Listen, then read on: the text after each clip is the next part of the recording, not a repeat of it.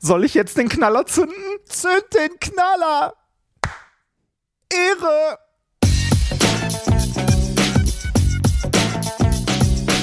If, if, you, if you base medicine on, on science, you cure people. If you base the design of planes on science, they fly. Um, if you base the design of rockets on science, they reach the moon. It works. Bitches. Methodisch inkorrekt, Folge 232 vom 10.01.2023, direkt von der Silvesterparty der Wissenschaft. Mit mir heute wieder mein Polenböller Reinhard Remfort. Irre! Und ich bin die Wunderkerze der Wissenschaft, Nikolas Wörl. Glück auf. Glück Du auf. bist, äh, du bist davon überzeugt, dass wir dieses Intro schon hatten, ne? Ja, bin ich. Ich habe es aber nicht gefunden. Ich habe gegoogelt, ich habe verschiedene Folgen angehört und äh, ich habe es nicht gefunden. Hm. Aber irgendwo in den letzten zehn Jahren könnte es vorgekommen sein. Dann kann ich nur hoffen, dass wir damals die Rollen anders gespielt haben, also alles vertauscht haben, damit wir wenigstens äh, äh, diese Neuerungen dann haben. Ja. Oder es sind zehn Jahre um, wir, wir wiederholen uns jetzt nur noch. Wir haben heute ein schönes Experiment mit einem ausgehöhlten Ei.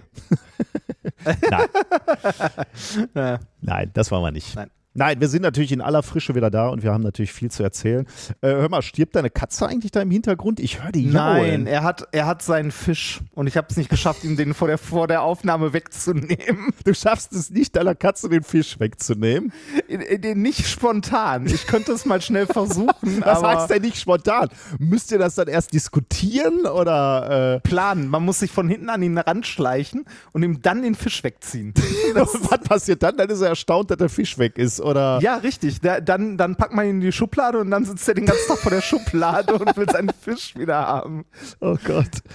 Also er miauert jetzt äh, anderthalb Stunden rum im Hintergrund. Das ist da nichts kann passieren, sagen, das kann aber passieren, aber er ist jetzt gerade ja erst, also jetzt gerade ist er weiter weg. Man dürfte ihn nicht hören. Ist das ein Miauen der Wollust oder ist das ein leidendes Miauen? Ähm, hasst er diesen Fisch? Was, was genau ist das? Das sind Fragen, die ich nicht beantworten möchte, weil ich mich da nicht hier rein hineindenken möchte. Ich stelle solche Fragen ja auch nicht über deine Kinder. So. Das stimmt, ja, das stimmt. Gut, ähm, dann äh, sind wir wieder in äh, einem neuen Jahr angekommen. Äh, wie bist du reingekommen? Was hast du äh, getrieben? Ähm, wie, bi- äh, pf, nicht viel. Ich war sehr entspannt in, äh, äh, in Mödling. Also ich äh, war bei meiner Frau, äh, wir haben zusammen gekocht, haben ähm, ein bisschen äh, Fernsehen geguckt, der Klassiker Dinner for One, ne, Oh, was echt? man halt so mal kurz guckt. Ja, und äh, haben dann Feuerwerk geguckt und sind dann irgendwann früh pennen gegangen. Was man halt so macht, wenn man älter wird. Also wir, wir, wir, hatten also wir hatten hier ähm, in der Woche zwischen Weihnachten und Neujahr noch äh, Freunde zu Besuch, äh, mit denen wir ein bisschen durch Wien gezogen sind und so. Die sind dann an Silvester auch feiern gegangen, aber da hatten wir nicht so richtig Bock drauf Hm, okay. und äh, haben eher einen gemütlichen Abend gemacht. Ja, ist dann natürlich für mich ja auch nichts mehr, dieses, äh, dieses Feiern, dieses Nee, Exzessive. nee, äh, nee, vor allem irgendwie äh, in so einer riesigen Stadt wie Wien oder so. Hm. Da, nee, nee, nee, nee, nee, danke. Ich verzichte. Ich, äh, wir haben auch nichts Besonderes gemacht, aber wir waren danach in Hamburg ähm, äh, mal wieder. Ah. Ähm, aber Hamburg ist immer streng zu mir. Äh, es regnet immer, wenn ich in Hamburg bin. Also es ist äh, wirklich, äh, das Wetter ist echt immer hart. Aber sonst war schön. Äh, Was hast du sonst, gemacht? äh, ja, äh, wir, Marie wollte Musicals gucken, das heißt, wir waren Musicals gucken und haben uns äh, ein bisschen, äh, ja, das übliche Landungsbrücken, Alster angeguckt, also solche Sachen halt. Ah. Aber äh, eine schöne Zeit gehabt vor allem. Das war ja, äh, da, darum ging es eigentlich, als Familie, also zu viert mal wieder Zeit zu haben. Ja, ja ich habe ähm, äh, um Weihnachten rum äh, wollte ich eigentlich auch noch Familie besuchen, also an den Weihnachtsfeiertagen und so, bin aber kurz vorher äh, dann doch krank geworden. Also jetzt nicht Corona-krank, sondern so die klassische Erkältung im Bett liegen, husten und äh. Hatten wir nicht noch Äh, drüber so- gesprochen, dass dir das ja selten passiert, ne? Dass ja, du eigentlich richtig, das, ja, ja, das, äh, richtig, das passiert mir tatsächlich wirklich selten, aber es mir um Weihnachten rum dann passiert so, dass wir äh, nicht irgendwie groß durch die Gegend gefahren sind. Das ist ja dann das Problem, ne? wenn ich irgendwie, sagen wir mal, äh, von meiner Frau aus äh, zu deren Eltern, dann zu meinen Eltern, dann wieder dahin zurück, da, da bist du halt Tage unterwegs. Naja. Und äh, also ich war jetzt nicht äh, sterbenskrank irgendwie im Bett, aber doch zu krank, um irgendwie vier Tage durch die Gegend zu fahren. Da Naja. Dafür dann doch ein bisschen zu, zu äh, kaputt. Dafür habe ich dann die Zeit zwischen Weihnachten und Neujahr sehr genossen, als wir, wie gesagt, Besuch hatten und äh, mich ein bisschen ausgeruht. Äh, habe verschiedene Freizeitaktivitäten gemacht, ähm, von denen ich mal kurz erzählen könnte. Mhm. Unter anderem habe ich äh, eine Shades-Tour mitgemacht. Was ist eine? Das, nee. Äh, da wollte ich gerade noch fragen, ob du das Prinzip kennst. Das ist eine Stadtführung. Ähm, wir haben das in Wien gemacht, das gibt es aber in vielen Städten in Deutschland auch. Das ist eine Stadtführung von Obdachlosen. Oh, oh das, das heißt, ja das heißt, äh, genau, du bekommst ähm, von einem Obdachlosen die Stadt gezeigt, der das halt als Nebenjob sozusagen macht. Ähm, und äh, das wow. ist, also ich, ich wusste überhaupt nicht, was, was da zu erwarten ist, ne? also, äh, ne, also was man zu sehen bekommt oder was man erzählt bekommt. Und äh, eins vorweg, das ist kein Obdachlosen-Sightseeing. Ne? Also das jetzt nicht irgendwie, wir gucken uns mal an, wo die, äh, wo irgendwie äh, der Rand der Gesellschaft rumhängt, wenn man das so Na, sagen aber möchte, echt, also ne? das wird auch nicht angesprochen. Also er zeigt jetzt nicht, äh, sagen wir mal, ähm eine Brücke, wo äh, üblicherweise man so hingehen kann, weil das würde mich tatsächlich ja interessieren. Doch, ne? ah. doch das schon, aber nicht, ähm, nicht Orte, wo Leute gerade tatsächlich Zuflucht suchen, sondern die äh, bestimmten Kategorien entsprechen. Und er erklärt, oder sie, je nachdem wer die Tour macht, erklärt dann auch warum. Hm. Ne, äh, zum Beispiel gab es in, äh, in Wien gab es einen Ort, wo lange, lange Zeit ähm, äh, viele Obdachlose übernachtet haben unter freiem Himmel und so, der aber mittlerweile nicht mehr genutzt wird, weil äh, die Stadt äh, beziehungsweise die Inhaber der Häuser drumherum äh, halt dafür gesorgt haben, dass das dort nicht mehr geht. Hm. Naja, durch äh, häufige halt tägliche Beschwerden, ähm, sowas wie ähm, es kommt zumindest kurz zur Sprache, ähm, obdachlosenfeindliche Architektur ja, in Städten. Ja, ja. Ne, Jetzt habe ich, hab ich in Hamburg auch wieder gesehen, dass da halt keine Bänke an der Alster stehen, sondern dann nur so Einzelsitze, ne, wo du genau. dann nur so nochmal so Armlehnen äh, dazwischen hast, damit du dich dann nicht ja, hinlegen kannst. Ja, ich kann so eine Tour trotzdem sehr, sehr empfehlen. Ähm, man sollte nicht erwarten, äh, irgendwie Sehenswürdigkeiten in der Stadt zu sehen oder so, sondern schon sowas, wie, wie du gerade meintest, ähm, Orte, die für Obdachlose äh, in ihrem Alltag, in ihrem Leben eine Rolle spielen, die wichtig sind. Aber äh, Sowas nur oder geht er dann auch an, äh, keine Ahnung, an einem Schloss vorbei und sagt, und hier ist übrigens das Schloss, das wurde erbaut, da und da und oder geht es nur um äh, Orte, die für ihn in seinem Leben wichtig sind? Oder äh, äh nur, nur letzteres, weil ersteres hm. äh, darf er gar nicht, weil er dafür, ähm, glaube ich, auch Gewerbe, irgendwas, so. hier Stadtführer, okay. sonst was bräuchte und so. Also ne, dafür braucht man, glaube ich, je nachdem, in welcher Stadt man ist, eine Lizenz. da war auch an einer Stelle, meinte er so, das hier ist übrigens die Universität, äh, bla bla bla bla bla und so, aber das haben sie nicht von mir, das darf ich ihnen nämlich gar nicht erzählen. Krass. Das, und, also, äh, aber was war denn jetzt, was hast du gelernt? Also jetzt hast du das gesehen, bist mit dem eine Stunde durch, äh, durch Wien gelaufen oder wie lange? Zwei Stunden. Zwei Stunden. Und was hast du Zwei mitgenommen? Ähm, ich habe mitgenommen, dass in Wien tatsächlich die, ähm, die Kirche also äh, relativ viel für Obdachlose tut und für die wichtig ist, im Sinne von, äh, aber jetzt nicht, nicht die Kirche äh, im Sinne von die einzelnen Kirchen, die irgendwie dastehen, sondern äh, es gibt das ein oder andere Kloster, die tatsächlich noch Suppenküchen haben. Mhm. Ähm, in Wien, wo halt dann an verschiedenen Tagen in verschiedenen Ecken äh, es eine warme Mahlzeit gibt. Äh, es geht auch ganz viel um die Person eigentlich, die diese Tour macht, weil äh, du auch die Lebensgeschichte von, von der Person ähm, halt ja, im mhm. Zweifelsfall erfährst. Ähm, es geht um Obdachlosigkeit an sich. Welche Arten von Obdachlosigkeit gibt es? Also ähm, das war mir vorher auch nicht bewusst, dass es verschiedene Arten gibt. Also Leute, natürlich ein bisschen schon, aber es gibt Leute, die ganz auf der Straße leben, Leute, mhm. die teilweise ähm, irgendwie ein einzelnes Zimmer in einer Unterkunft haben, wie das mit, also welche Bedingungen man überhaupt erfüllen muss, um in einer obdachlosen Unterkunft äh, übernachten zu dürfen, wie lange man das darf. Ähm, und äh, ja, es, es geht tatsächlich mehr um die Person und das Leben auf der Straße als jetzt irgendwie eine Sightseeing-Tour durch die Stadt. Und äh, wer waren die anderen Teilnehmer? Also äh, hast du da ein Gefühl für gekriegt? Also wer äh, interessiert bunt, sich dafür? Bunt gemischt, also wirklich bunt gemischt von äh, Rentnern bis äh, Familien mit Kindern. Hm. Und unser Guide erzählte auch, dass ähm, dass sein Job natürlich auch ein bisschen saisonabhängig ist, weil diese Tours viel von ähm, Schulklassen und so gebucht Mhm. werden. Okay, krass. Dass man mit, äh, dass man mit Schulklassen mal durch die Stadt geht. Es geht auch eigentlich mehr darum, ähm, die Perspektive von Obdachlosen auf die Stadt zu Mhm. sehen Mhm. Oder ähm, auf, auf das Leben an sich. äh, Also äh, unser Guide zum Beispiel, er hatte eine unglaublich bewegte Lebensgeschichte äh, von ähm, äh, ein, also von einem sehr guten Verdienst damals als Maschinist in der Druckerei. Ähm, der war auch schon älter, also äh, ich müsste mal gucken, der müsste so um die Mitte 60, Anfang 70 schon gewesen sein. Also wirklich alt.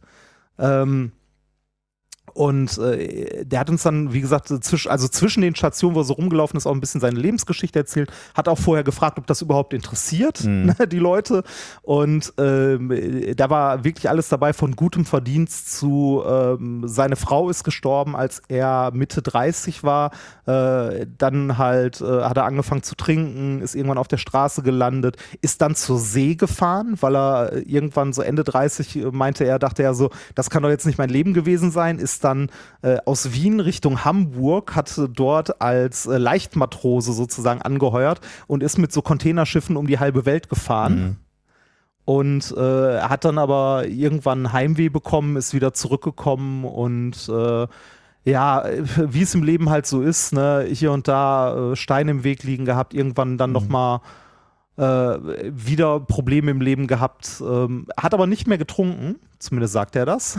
ähm, und ist dann irgendwann halt auf der Straße wieder gelandet, hat sich dann aber äh, halt bemüht, irgendwie die, also wieder den Fuß auf den Boden zu bekommen und ist jetzt in ein, also wohnt jetzt in einem ich weiß nicht, ob man es Obdachlosenheim nennen kann, aber in einem betreuten Wohnen. Er sagte auch, ähm, er möchte in einem betreuten Wohnen wohnen, weil er alleine das Leben so nicht schaffen würde. Er fühlt sich da wohler, hat halt sein Zimmer, zahlt seine Miete für die Unterkunft und so, machte diese Touren halt als Einkunft, also als, um ein bisschen mehr Einkommen zu haben und so. Und äh, war schon ein interessanter und echt netter Typ Mhm. der diese Tour gemacht hat.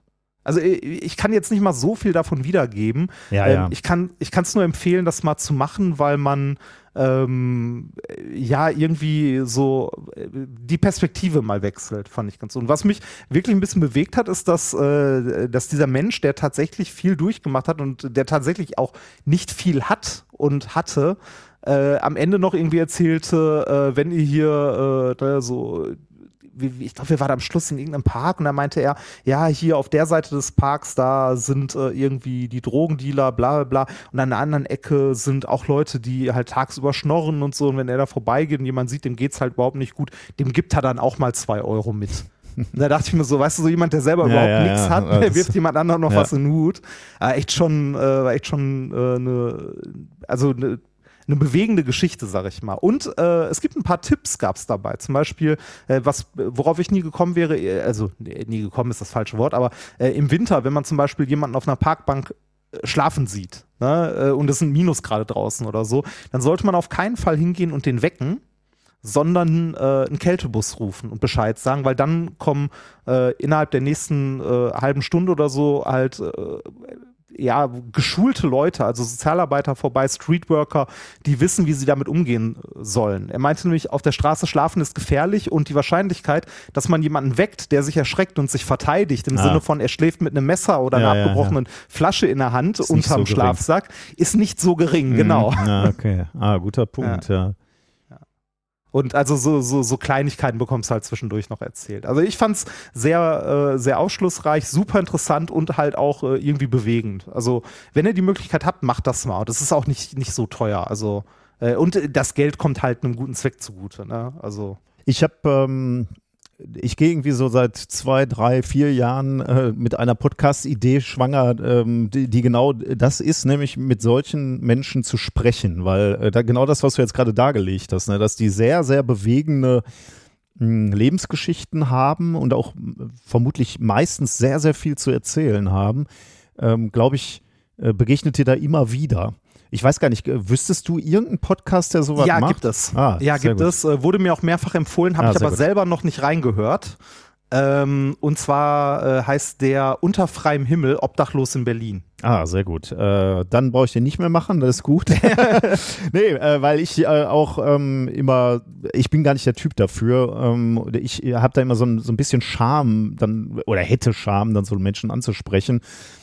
Ähm, aber ich glaube eben, zum einen sind die Geschichten extrem gut und zum anderen zeigt es, glaube ich, wie dünn die Linie ist zwischen ähm, dem, was wir Gesellschaft nennen, in dem wir leben dürfen und äh, dem anderen auf der Straße. Ich glaube, das sind wenig Dinge, die passieren müssen, damit man die Grenze überschreitet. Also genau das, was du gerade gesagt hast, ne? Frau stirbt, ähm, weiß ich nicht, äh, Arbeitslosigkeit zum, zum gleichen psychische ähnlichen, Probleme. psychische Probleme ähm, dann geht das, glaube ich, ratzi fatzi. Und dann bist du in so einer Abwärtsspirale, dann wirst du stigmatisiert, dann wirst du abgestempelt und dann geht es einfach nur noch äh, nach unten in die eine Richtung. Und das mal darzustellen, ne? also wie durchlässig die Gesellschaft in die eine Richtung ist, aber wie mhm. undurchlässig vermutlich in die andere Richtung, also dass du da wieder rauskommst, ähm, das glaube ich, äh, würde glaube ich auch äh, Verständnis dann erwecken für, für die Menschen, weil, weil du da halt siehst, okay, das hätte mir im Prinzip auch passieren können. Äh, zum falschen Zeitpunkt in meinem Leben die falschen Leute oder zwei Schicksalsschläge zum ungünstigen Zeitpunkt und, du, und das wirft dich aus der Bahn. Ne? Und dann ist es, ja, dann war das. Ja. Kannst immer nur froh sein, wenn du Leute hast, die dich dann auffangen. Ja, spannend. Okay, äh, super. Dann äh, äh, Podcast-Tipp auch noch. Da äh, höre ich doch gerne mal rein. Das, äh, ja, wie gesagt, ich habe selbst, noch, ich hab nee, selbst nee, noch nicht reingehört, aber äh, der ist professionell produziert auf jeden Fall von einem Podcast-Studio. Und äh, ich nehme mal an, der wird ganz gut sein. Er wurde mir auch, nachdem ich das, also ich habe von diesen Shades Tours äh, letztens, als ich mit dem Basti gesprochen habe, mal erzählt, und da wurde mir dieser Podcast auch mhm. etliche Male empfohlen. Ja, sehr gut. Ähm, soll ich schon was äh, leicht wissenschaftliches machen? Äh, könnte ich machen, ne? Ja, kannst, kannst du machen. Dann kann ich danach mit was leicht wissenschaftlichem weitermachen. äh, nee, so leicht ist es gar nicht. Also das war dann eigentlich schwere Kost, aber ähm, äh, es ist noch kein offizielles Thema für uns. Ähm, ich hatte mal wieder die Gelegenheit, angefragt zu werden für einen Vortrag in einem kleinen Museum. Ähm, die haben eine Ausstellung zu Ordnung und Chaos, sage ich jetzt mal. Und wir, wir mhm. haben mit denen schon einige Mal was zusammen gemacht.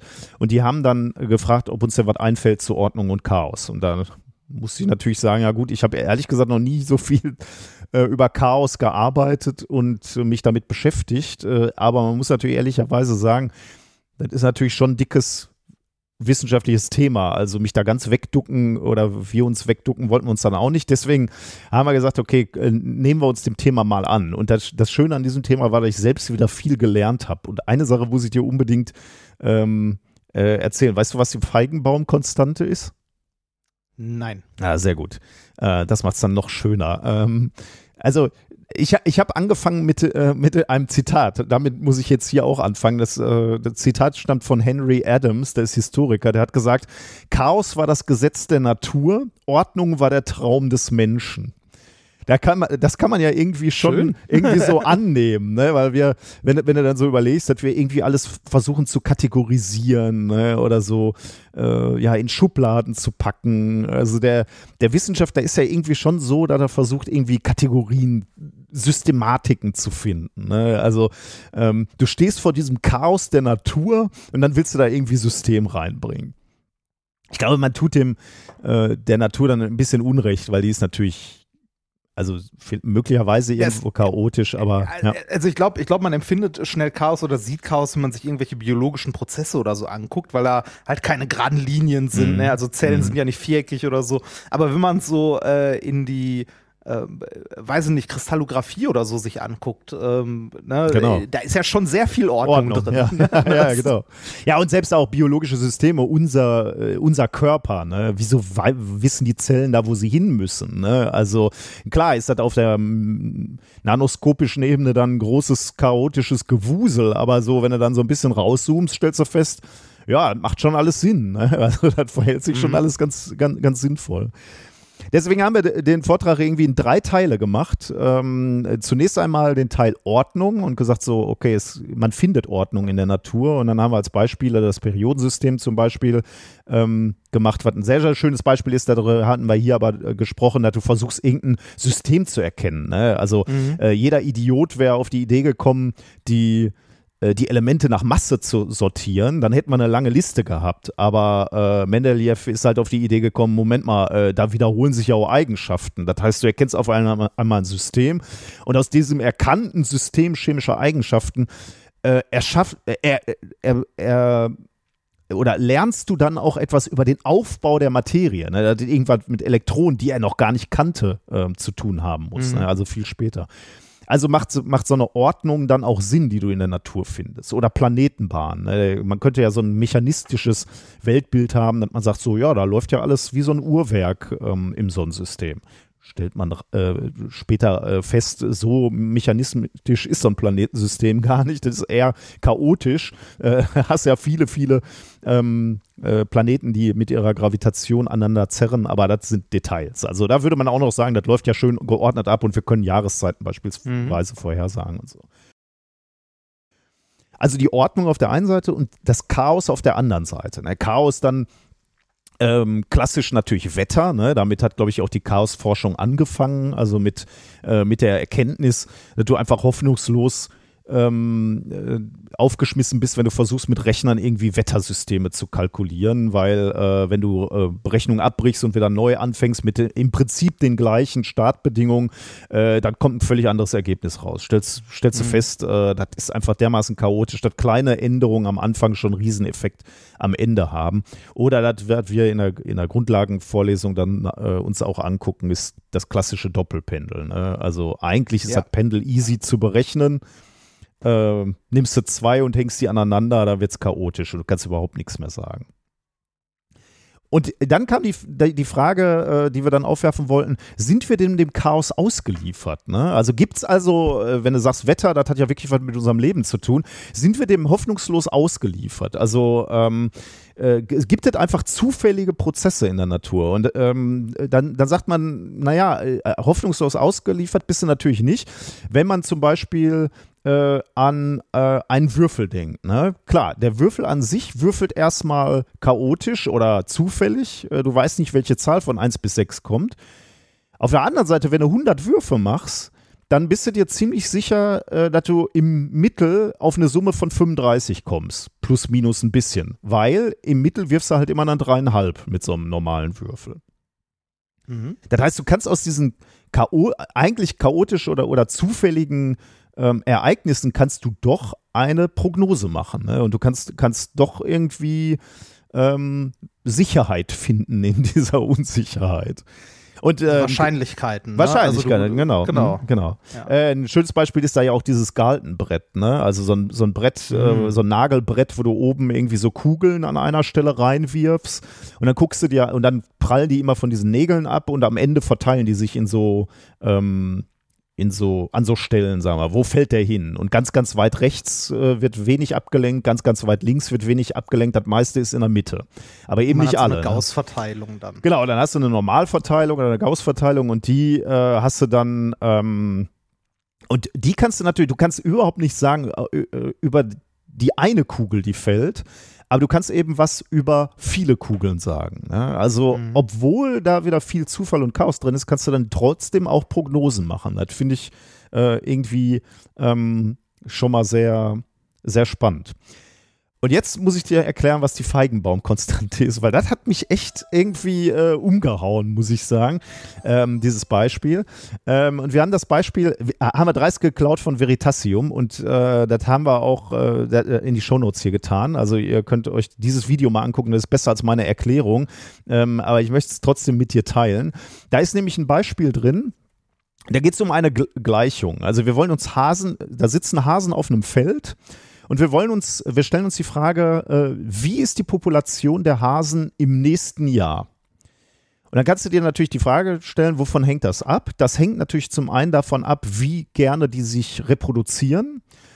Das hängt davon ab, wie viel Hasen da jetzt gerade schon rumlaufen. Und das hängt auch ein bisschen vom Lebensraum ab. Ne? Also wenn der Re Ja. Lebensraum oder die, das Nahrungsangebot extrem begrenzt ist äh, und du hast jetzt schon viele Hasen, dann wirst du im nächsten Jahr eher weniger Hasen haben, weil die einfach aussterben. Die nehmen sich ihr Essen weg.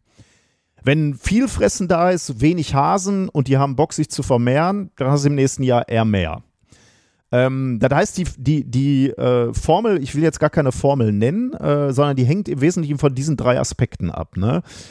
Ähm, Reproduktionsrate mal wie viele Hasen sind jetzt gerade da und dann hast du irgendwie noch einen äh, Faktor, ähm, wenn es sehr, sehr viele Hasen sind, dann sterben die auch wieder ab. Äh, also wir das haben nur, ist so, so klassisch Game of Life, oder? Genau, genau. Wir haben so zwei Gegenspielmechanismen. Ne? Also zum einen ähm, wollen die sich vermehren, aber zum anderen äh, sterben die auch aus, wenn es zu viele sind.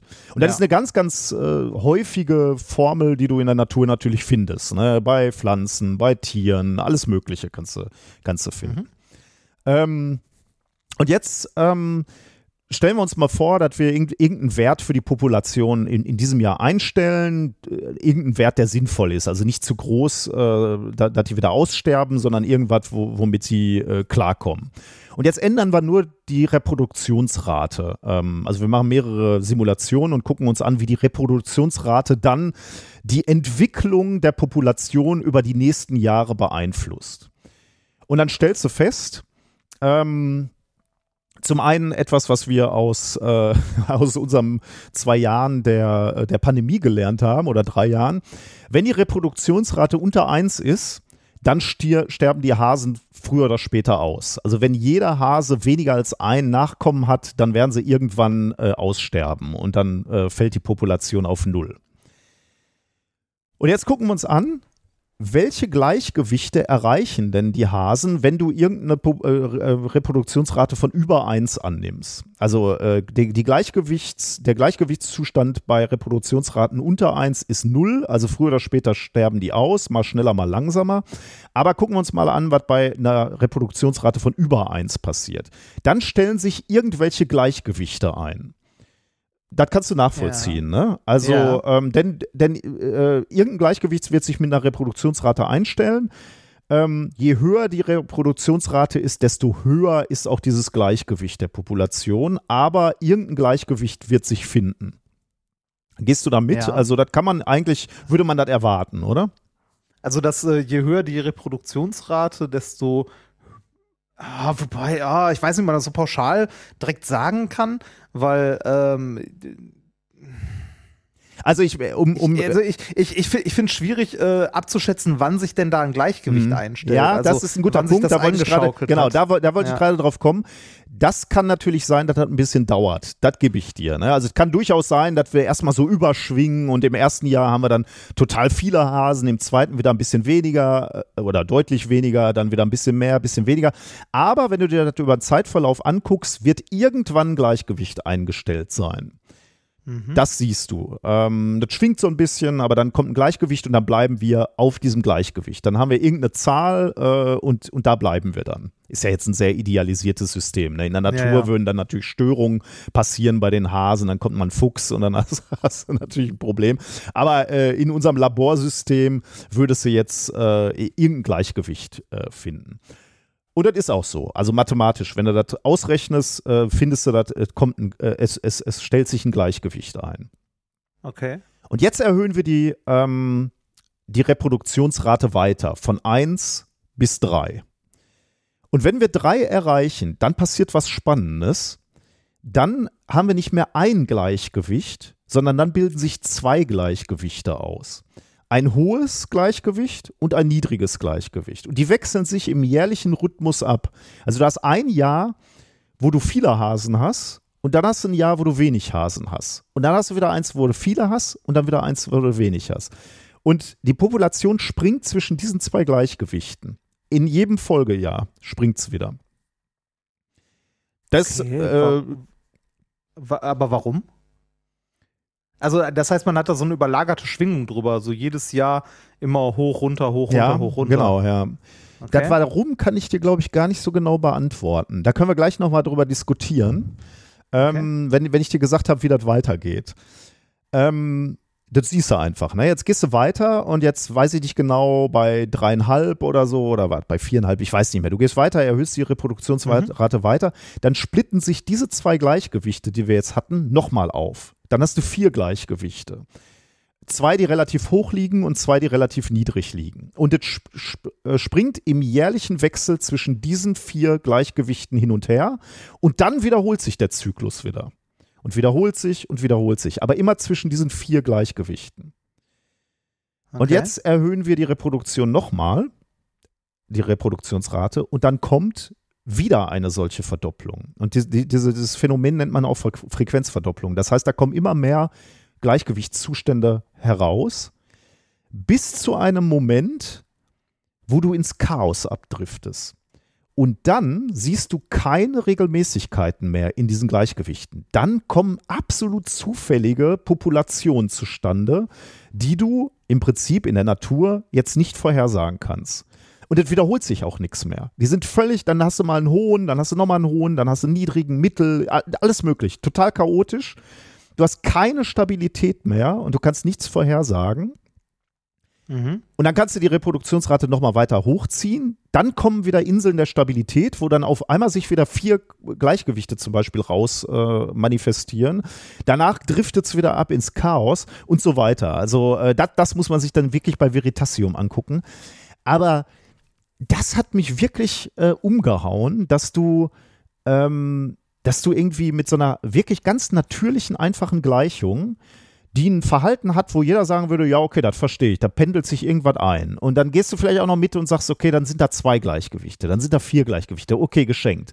Und dann macht es Bumm und du driftest ab ins Chaos und äh, da ist, Da mehr. ist nichts mehr. Und du kommst aus dem Chaos sogar wieder raus. Du erhöhst die Reproduktionsrate nochmal und dann bilden sich in dem Chaos Inseln der Stabilität, aus denen du auch wieder rausrutscht, wenn du weitergehst. Und das fand ich irgendwie total äh, faszinierend, dass du, ähm, dass du auch in dem Chaos noch Ordnung finden kannst wieder. Mhm. Und äh, jetzt, jetzt noch, äh, weil, weil du mich gerade gefragt hast, warum, ne? da habe ich auch drüber nachgedacht und ich habe keine Antwort gefunden, äh, weil ich kein Mathematiker bin. Möglicherweise können Mathematikerinnen uns da irgendwie was Erhellendes zu sagen. Bitte auf einem Niveau, was ich auch verstehen kann, denn mein Niveau ist wirklich gering. Wenn du dir jetzt anguckst, also äh, ich habe ja gerade über diese Frequenzverdopplung gesprochen, ne? alle paar, ähm, also du gehst immer weiter mit, mit dieser Reproduktionsrate und dann siehst du eine Verdoppelung dieser Gleichgewichte. Ne? Und wenn du dir anguckst, wie der Abstand zwischen diesen Verdopplungen ist, die wird immer kürzer ähm, hin zum Chaos. Wenn du dir die anguckst äh, und da irgendwie Verhältnisse äh, rausbildest, dann kommt da eine Naturkonstante raus, nämlich die Feigenbaumkonstante, über die ich gerade gesprochen habe, 4,669. Und dann stand ich da und dachte, was ist das Warum? zum Teufel für eine, äh, für eine Konstante? Da ist Ja. eine, Natur, eine mathematische Naturkonstante, 4,669, die irgendwie angibt, dass äh, die, die Welt ins Chaos abrutscht oder ähm, äh, zunächst einmal halt diese Frequenzverdopplung äh, aufweist. Und ich habe keine Ahnung, was das bedeuten soll. Also ich kann mir irgendwie eine Ko- Konstante vorstellen, weiß ich nicht, was ein Atom wiegt oder so. das hat halt Ja. irgendwie, da ist halt eine Konstante, aber so eine mathematische Konstante, also Die da ich, plötzlich auftaucht. mir ist schon bewusst, dass, dass es mathematische Konstanten gibt, ne? aber äh, dass die sich dann so in so natürlichen Prozessen manifestiert und dann halt Dinge äh, vorgibt. Ne? Also, ähm, und das kannst du dann in der Natur beobachten. Also, ähm, bei den Hasen zum Beispiel im Labor, äh, auf einer Wiese ist das schwierig, aber bei Laborhasen oder bei anderen Tieren im Labor, denen du irgendwie Nahrung gibst und Platz sich zu vermehren, siehst du, kannst du wirklich diese, äh, äh, diese Frequenzverdopplung sehen, dass du in einer Generation dieser Tiere dann viele Nachkommen hast und dann wieder wenig und dann wieder viel und dann wieder wenig. Ähm, du siehst sowas auch bei einem tropfenden Wasserhahn. Äh, das ist nämlich gar nicht so, so fern von diesem Hasensystem, weil äh, du hast im Prinzip auch äh, einen Wasserfluss, der ähm, fließt durch deinen Wasserhahn ähm, und äh, da bilden sich jetzt Tropfen. Ähm, und äh, solange der, der Fluss noch irgendwie sinnvoll ist, tropft immer ein, ein Tropfen, Tropf, Tropf, Tropf immer ganz rhythmisch. Mhm. Und wenn du ganz langsam den Wasserhahn aufdrehst, ich warne schon mal, ich habe das mal versucht, unsere herkömmlichen Wasserhähne sind nicht genau genug im Durchfluss, dass man das wirklich zeigen könnte.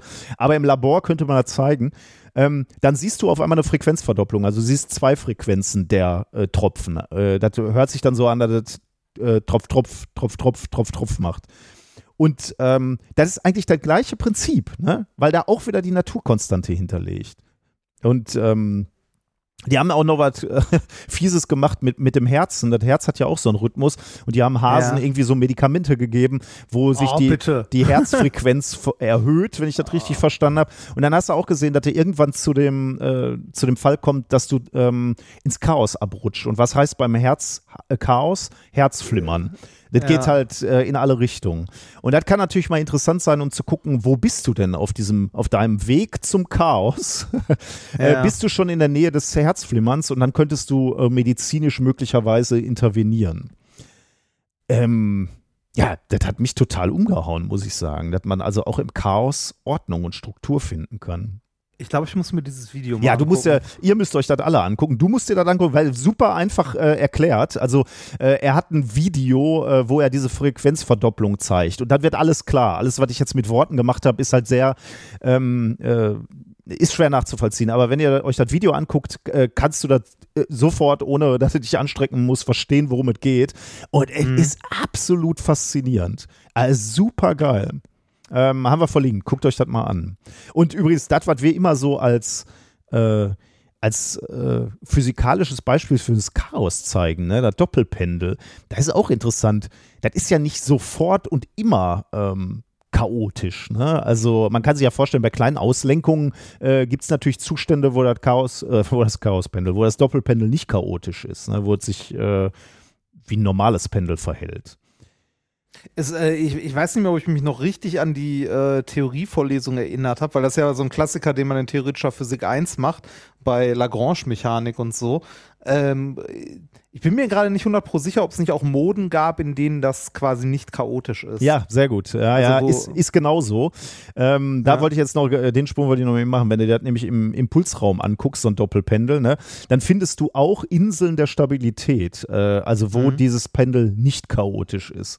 Äh, das war mir ehrlich gesagt, das habe ich schon wieder völlig verdrängt aus meiner ähm, ist Theorie-Vorlesung. bei dir auch noch, noch ein paar Jahre länger her als bei Ich bin schon mir. wieder sehr beeindruckt, äh, dass du das sofort wieder so sagst. Ja, ja, ist ja klar. Für mich war das Doppelpendel immer Nee, klar chaotisch. nicht. Das ist so, das ist dunkle Erinnerung an schlimme Zeit. das, Ja, aber äh, wieder mal, also das Schönste ist ja eigentlich, wenn man selber was lernt, ne? Und da war wieder sowas, wo ich äh, echt was gelernt habe. Äh, guckt euch das mal an. Also diese, äh, dieses Chaos echt super spannend. Genau. ähm, apropos äh, schlimme Erinnerungen. Ja, Ich äh, war in den letzten Tagen auch noch in einer Kunstausstellung. das muss nicht schlimm sein. Das muss nicht schlimm sein, aber ich, äh, also ich war in einer Ausstellung, die nennt sich Monets Garten. Ja. Äh, und ich kann sie nicht empfehlen. Ah, echt? Also, Tatsächlich? Nee, für, für, also für, für mich nicht. Also für, ich, vielleicht bin ich da auch, vielleicht bin ich auch nicht das richtige Publikum. Ne? Also ich, ich bin, also ich, ich habe mich auch nicht in, dafür entschieden, oh, ich gehe jetzt in Monets Garten, sondern so, ich wurde gefragt, kommst du mit? Da habe ich gesagt, ah ja, komm, kommst du mit. Ne?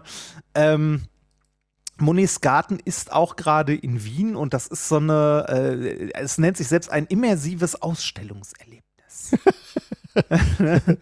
und ähm, äh, also ja, ich konnte, also ja, Monet, ne, Maler, ein paar Bilder kennt man so in etwa. Ähm, man läuft durch diese Ausstellung und äh, was man dort nicht erwarten kann, sind halt äh, Bilder von Monet zu sehen. Also keine originalen Mhm. Bilder von Monet, sondern halt äh, Videoprojektionen Äh, in verschiedenen okay. Ja, Formen das wird mir nicht gefallen, glaube ich. Äh, von Monets Bildern und ähm, noch so eine Kulisse, die irgendwie, ich weiß nicht, ob es künstlerisch gestaltet sein soll, irgendwie so eine Brücke. Äh, dann, dann sind Bilder dabei, äh, wo, wo du äh, daneben Barcodes hast, die du mit dem Handy scannen kannst. Dann bekommst du entsprechende Instagram-Filter, um dich selber in das Bild zu setzen. Mm. Ja, genau. Und äh, das Highlight der Ausstellung ist am Ende ein, äh, die Anführungszeichen muss man jetzt hören, die ich in die Luft mache, immersiver Raum. Äh, Dieser immersive Raum äh, ist halt ein Raum mit irgendwie 30 Projektoren, die auf den Boden und an die Wände halt äh, ja so ein bisschen Bilder projizieren und Geschichte von Monet erzählen. Die Geschichte von Monet ist ja noch ganz interessant, ne? Aber diese, diese Bilder dazu, die da, also da, ah, weiß ich nicht. Also äh, Ich hätte, also hätte es irgendwie ähm, 8 Euro Eintritt gekostet oder so, hätte ich gesagt, so ja, kann man machen. Hätte ich aber selbst, also selbst Okay. da wäre ich noch unglücklich mit gewesen. Aber vielleicht bin ich auch nicht das richtige Publikum. Allerdings kostet eine Karte für äh, diesen Spaß 25 Euro. Mhm. Und man ist, wenn man sich ganz, ganz, ganz viel Zeit lässt, alle Texte liest und sich äh, vor jedes Bild noch fünf Minuten hinstellt und sagt so, ah ja, mhm, ah, mhm, gucke ich mir an, lasse ich auf mich wirken. Selbst dann ist man in einer Stunde damit durch. Okay, na gut. Wenn du einfach, wenn du einfach nur durchgehst und dir alles mal so grob anguckst, dann bist du in 20 Minuten durch. Ja, müsste ich gucken. Also, äh, w- hättest du es denn gut gefunden, sagen wir mal, wenn du normal, eine normale Monet-Ausstellung gesehen hättest und dir die Bilder angeguckt hättest und die Leute hätten dir was dazu äh, erklärt oder tust du dich Ja, hätte ich, grundsätzlich... hätte, Okay. nein, nein, nein, das, das hätte ich besser gefunden. Das, Okay, weil ich, äh, äh, ich besser gefunden. Wenn, wenn du Monet sagst, mu muss ich sagen, Monet, äh, mit Monet verbinde ich insofern etwas, dass äh, eine Monet-Ausstellung mir mal ein wenig die Augen geöffnet hat für äh, Kunst. Also ich habe überhaupt keine Ahnung von Kunst. ja. Aber ich habe mir äh, lange halt immer äh, die Frage gestellt, warum, also wann immer ein Bild nicht realistisch gemalt war, habe ich mir die Frage gestellt, warum eigentlich nicht? Ihr könnt es doch eigentlich. Und eine Ja. Monet-Ausstellung hat mir da irgendwie mal die Augen geöffnet. Ähm, das, also ich, äh, möglicherweise liege ich jetzt wieder falsch, aber dann korrigiert mich gerne. Ähm, also Monet war ja Impressionist, ne? Und ich, ich hatte so das Gefühl, dass die dann angefangen haben zu sagen, ähm, wenn wir einen Baum malen, malen wir nicht mehr den Baum, sondern also seine ähm, jetzt wird's schwurbelig, seine Körperlichkeit, sondern äh, nur noch die bloße Impression des Baums. Also du äh, machst zum Beispiel die Lichtstimmung, die so, ein, äh, so eine Baumkrone erschafft durch viele Lichtpunkte und so. Ne? Am Ende siehst du dann natürlich den Baum da, ah, das soll ein Baum sein, aber der Künstler hat nie den Baum gemalt, sondern eher so äh, die, diese, die, diese Lichteffekte, sagen wir mal, den, den der Baum macht. Eben eine Impression eines Baumes. Und das fand ich schon ganz interessant, muss ich sagen. Dinge malen, ohne die Dinge zu malen, äh, fand ich ne, einen validen Ansatz an Kunst, muss ich sagen. Und das hat mir Monet beigebracht. Und seitdem laufe ich so durch die Gegend und sage, okay, das äh, kann man machen, dass man sich von Dingen lösen will und dann äh, trotzdem, also vom, vom Objekt lösen und trotzdem das Objekt darstellen irgendwie. Ja, ja, kann ich, äh, kann ich verstehen. Das kommt da auch in den Texten, in den Klärungen, äh, wurde das auch erklärt in der Ausstellung und so. Das war, finde ich, noch der informative Teil. Aber das war mir ansonsten, äh, also deutlich zu teuer auf jeden Mhm, Fall mhm. für, für das, was dir da geboten wird. Also da, äh, äh, wie gesagt, vielleicht bin ich nicht das richtige Publikum, aber ähm, da hat mir äh, der ein oder andere Besuch in, äh, in anderen Museen in Wien mehr gegeben. Naja, okay. ne? Also da habe ich mir irgendwie äh, d- das ein oder andere Fries von, äh, von Klimt angeguckt oder so. Äh, das fand ich interessanter oder netter. Mhm. Ähm, was, was mir an, an dieser Ausstellung nicht so gefallen hat, war jetzt nicht mal Monet an sich, ne? also dieses, äh, weiß ich nicht, fünfmal den gleichen Heuhaufen malen oder 20 Mal und in verschiedenen Lichtstimmungen, um da irgendwie was einzufangen, kann ich ja noch nachvollziehen, finde ich super. Äh, aber dieses, äh, also die Kunstinstallation, die Ja, um diese ja. Dings, äh, da kann ich gar nichts mit Mhm. anfangen. Das ist, also da bin ich, da bin ich raus. Das ist, äh, das ist einfach nicht meins. Es gibt bestimmt auch Leute, die das unglaublich toll fanden, diese Ausstellung und so, aber ähm, mich hat das gar nicht abgeholt. Ja. War, also äh, war, war ein nettes, also ich könnte zusammenfassen, war ein ganz nettes Erlebnis, wenn man dafür nicht so unglaublich viel Geld auf den Tisch gelegt hätte. Ähm, das hätte auch, das hätte billiger sein dürfen, sage ich mal. Sehr schön. Ich habe noch was äh, zu ChatGBT, da müssen wir drüber sprechen, weil das natürlich die gerade rauf und runter ging. Wir haben ja in unserer Sendung schon immer mal über künstliche Intelligenz Ja. gesprochen, ne, KI, die, äh, und das ist halt häufig, finde ich, wenig greifbar, wenn man nicht selber in dem, in dem Bereich forscht und handelt. Äh, dadurch, dass es jetzt aber ein ein Chatbot ist, äh, also dieser ChatGPT und man wirklich damit interagieren kann, ähm, kann man auch selbst erfahren, was er kann und was er nicht kann. Und äh, das, da müssen wir mal kurz drüber sprechen. Äh, hast du damit schon Ja, rumgespielt hab oder ich. hast du damit schon Äh, Bekanntschaft Habe ich, hab Oh, ich am letzten. Wochenende, äh, als ich morgens aufgewacht bin, äh, im Hotel in Budapest lag und dachte, ähm, ich gucke mir das mal an. Da habe ich auf meinem Handy, äh, weiß nicht, so eine Viertelstunde oder so damit rumgespielt. Mhm. Ähm, ist schon witzig, ne? Also, äh, oder beziehungsweise äh, witzig ist das falsche Wort, ist schon erstaunlich, ne? Was das so kann und wie gut das ist. Ähm, ich habe natürlich, also äh, das, was man halt macht, wenn man so ein Ding bekommt, man guckt mal, wo sind denn die Grenzen? Was kann es denn und was Ja, kann es ja, nicht, ja, ne? Äh, Humor ist schwierig. Ich, also. okay, was hast du gefragt? Nach, äh, Ähm, ich weiß gar nicht mehr. Ich glaube, ich habe äh, irgendwie äh, Tell a Joke about Merkel and äh, Fast Food. Oder so. Also, irgend, also irgend, Oh, okay. Quatsch. Hätte ich ihm fast Ja, zugetraut. ging okay. auch. Mhm. War, also, äh, war jetzt nicht komplett daneben. Ja gut, du bist halt auch kein Typ, Ja. der Humor Ja, hat. danke. Ne? Das ist ja das Problem. Wahrscheinlich war ja der Gag gut, aber du hast ihn nicht verstanden. Ne, Das, also, äh, das, das, das ging, als, also Humor war so mittelmäßig, dann äh, sobald du sagst, du hättest gern einen Witz über Hitler oder so oder Stalin, wird's schwierig, weil dann blockt, äh, weil er Äh, dann, äh, dann blo- also Ah. je nachdem, was für ein Kontext, blockt er sofort ab und sagt, äh, ist, also dann bekommst du so Nachrichten wie ähm, äh, über diese Person in der Geschichte sollte aus folgendem Witz, äh, aus folgendem Grund wegen Grausamkeit, Hm. bla bla bla, keine Witze gemacht werden und so weiter.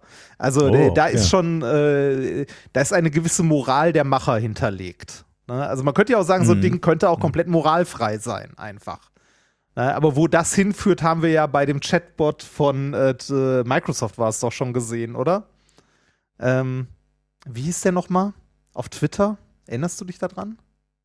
Ja, ich überlege auch gerade, ich weiß es auch nicht mehr.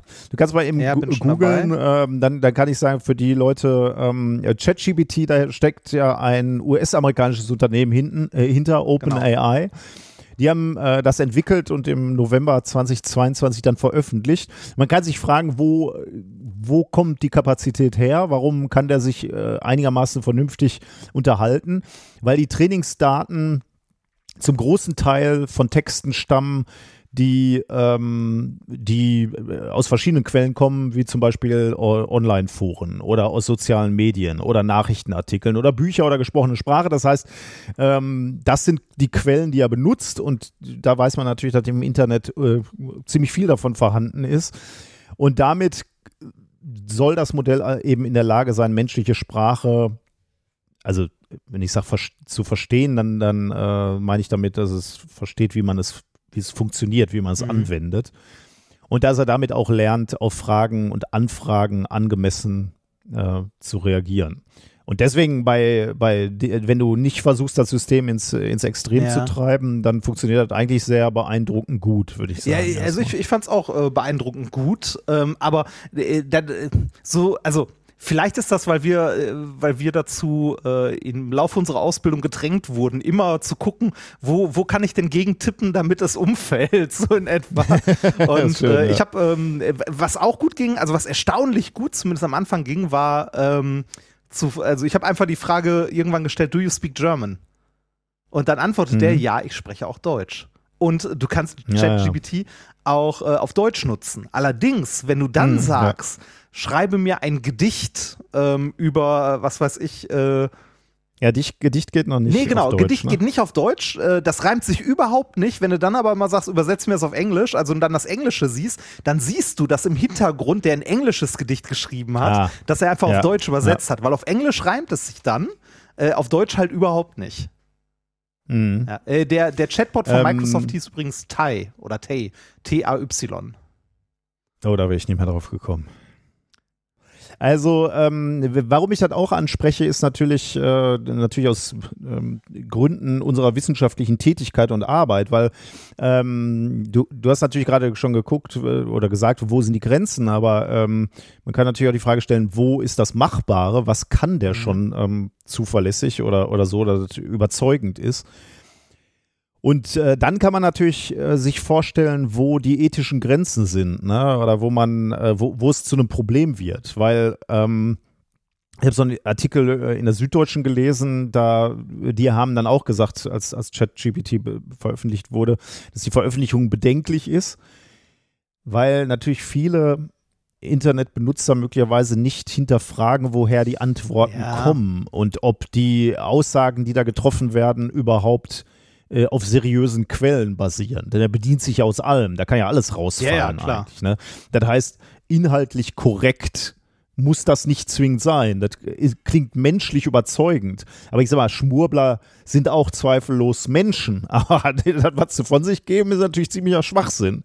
Das macht ChatGPT möglicherweise menschlicher, aber natürlich nicht fundierter oder nicht, nicht vertrauenswürdiger.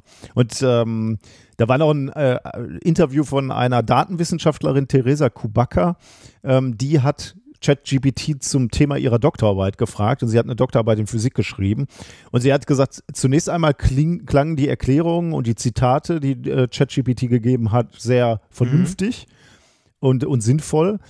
Sie hat sich die dann aber etwas genauer angeguckt und hat äh, festgestellt, dass die Zitate äh, und auch die Quellenhinweise äh, oder Quellennachweise völlig frei erfunden Das habe ich auch schon gelesen. Also, da steckt überhaupt das, keine, steckt ja gar keine äh, Literatur hinter. Also das war eine klare Fälschung im Prinzip. Und äh, sie nennt es Datenhalluzination und äh, da sagt sie natürlich, das könnte natürlich gefährlich sein ne, für so einen Internetdiskurs oder einen äh, allgemeinen Diskurs, weil wenn du nicht mehr auf den ersten Blick unterscheiden kannst, ob die Quellen ähm, seriös sind, mhm. äh, dann tust du dir ja möglicherweise für eine Diskussion keinen Gefallen. Ne? Da musst du noch mehr widerlegen erstmal oder überprüfen und eigentlich soll uns äh, so eine KI ja Arbeit mhm. abnehmen. Ähm, das finde find ich schon ähm, sehr spannend, denn sowas als Werkzeug zu benutzen, ne, kann ja durchaus sinnvoll sein. Ich habe ähm, ähm, hab mich beschäftigt damit, weil äh, unser ähm, Freund Lars Naber von Auf Distanz Podcast, der hatte, hatte auch dieses Chat äh, GPT, GPT mal ausprobiert. Ähm, und er hat dem eine Frage gestellt, äh, die ich sehr interessant finde, weil ähm, wir aus äh, aus wissenschaftlicher Sicht natürlich häufig ähnliche Dinge machen. Ne? Also wird, wird so gesagt, so, äh, schreib mal eben Abstract für die Konferenz mhm. und dann schreibst du immer mal wieder ähnliche Sachen. Ne? Oder ich muss halt irgendwie feststellen, sowas wie, ähm, schreib mal ein ähm, Projektantrag zu dem und dem Thema. Ist viel Fleißarbeit. Also du brauchst so ein bisschen ähm, Du musst einen Blick fürs Innovative natürlich haben, du musst eine gute Idee haben, aber dann ist es viel, viel Fleißarbeit, wo du einfach sagst, okay, jetzt muss ich so die Geschichte erzählen. Ne? Also äh, äh, das will ich erforschen, weil so. Und da denkt man schon, das könnte auch eine Maschine machen. Und Lass hat so was ähnliches ausprobiert. Der hat ChatGPT gefragt, Hallo, ich bräuchte zu Testzwecken eine wissenschaftliche Arbeit über die Aufpumpbarkeit von Gummienten im Saturnorbit. Und jetzt eiert ChatGPT erstmal so ein bisschen an, rum und sagt, ja, da gibt's, äh, also er hat keinen Zugang zur aktuellen wissenschaftlichen Veröffentlichung, ist schwierig, äh, kann ich denn was anderes machen? Und dann sagt Lars, ja, wie könnte denn so eine äh, wissenschaftliche Studie aussehen? Und dann bleibt ChatGPT immer noch sehr allgemein und sagt, ja, man könnte entweder ähm, die aktuelle wissenschaftliche Literatur überprüfen oder man könnte selber Experimente machen. Ähm, also eher so auf der Oberfläche, wie sieht eine Studie aus? Ähm, und dann macht er drei Vorschläge und dann äh, sagt Lars, wie sehe denn Abstract für Punkt 3, also für den Vorschlag 3 in einer wissenschaftlichen Arbeit aus? Und dann sagt er, schreibt er äh, erstmal ganz allgemein, was ein Abstract ist. Ähm, also ChatGPT äh, schreibt das, ne? also irgendwas zwischen 100 und 250 Wörtern. Aber dann versucht er auch und sagt, ähm, könnte zum Beispiel so aussehen.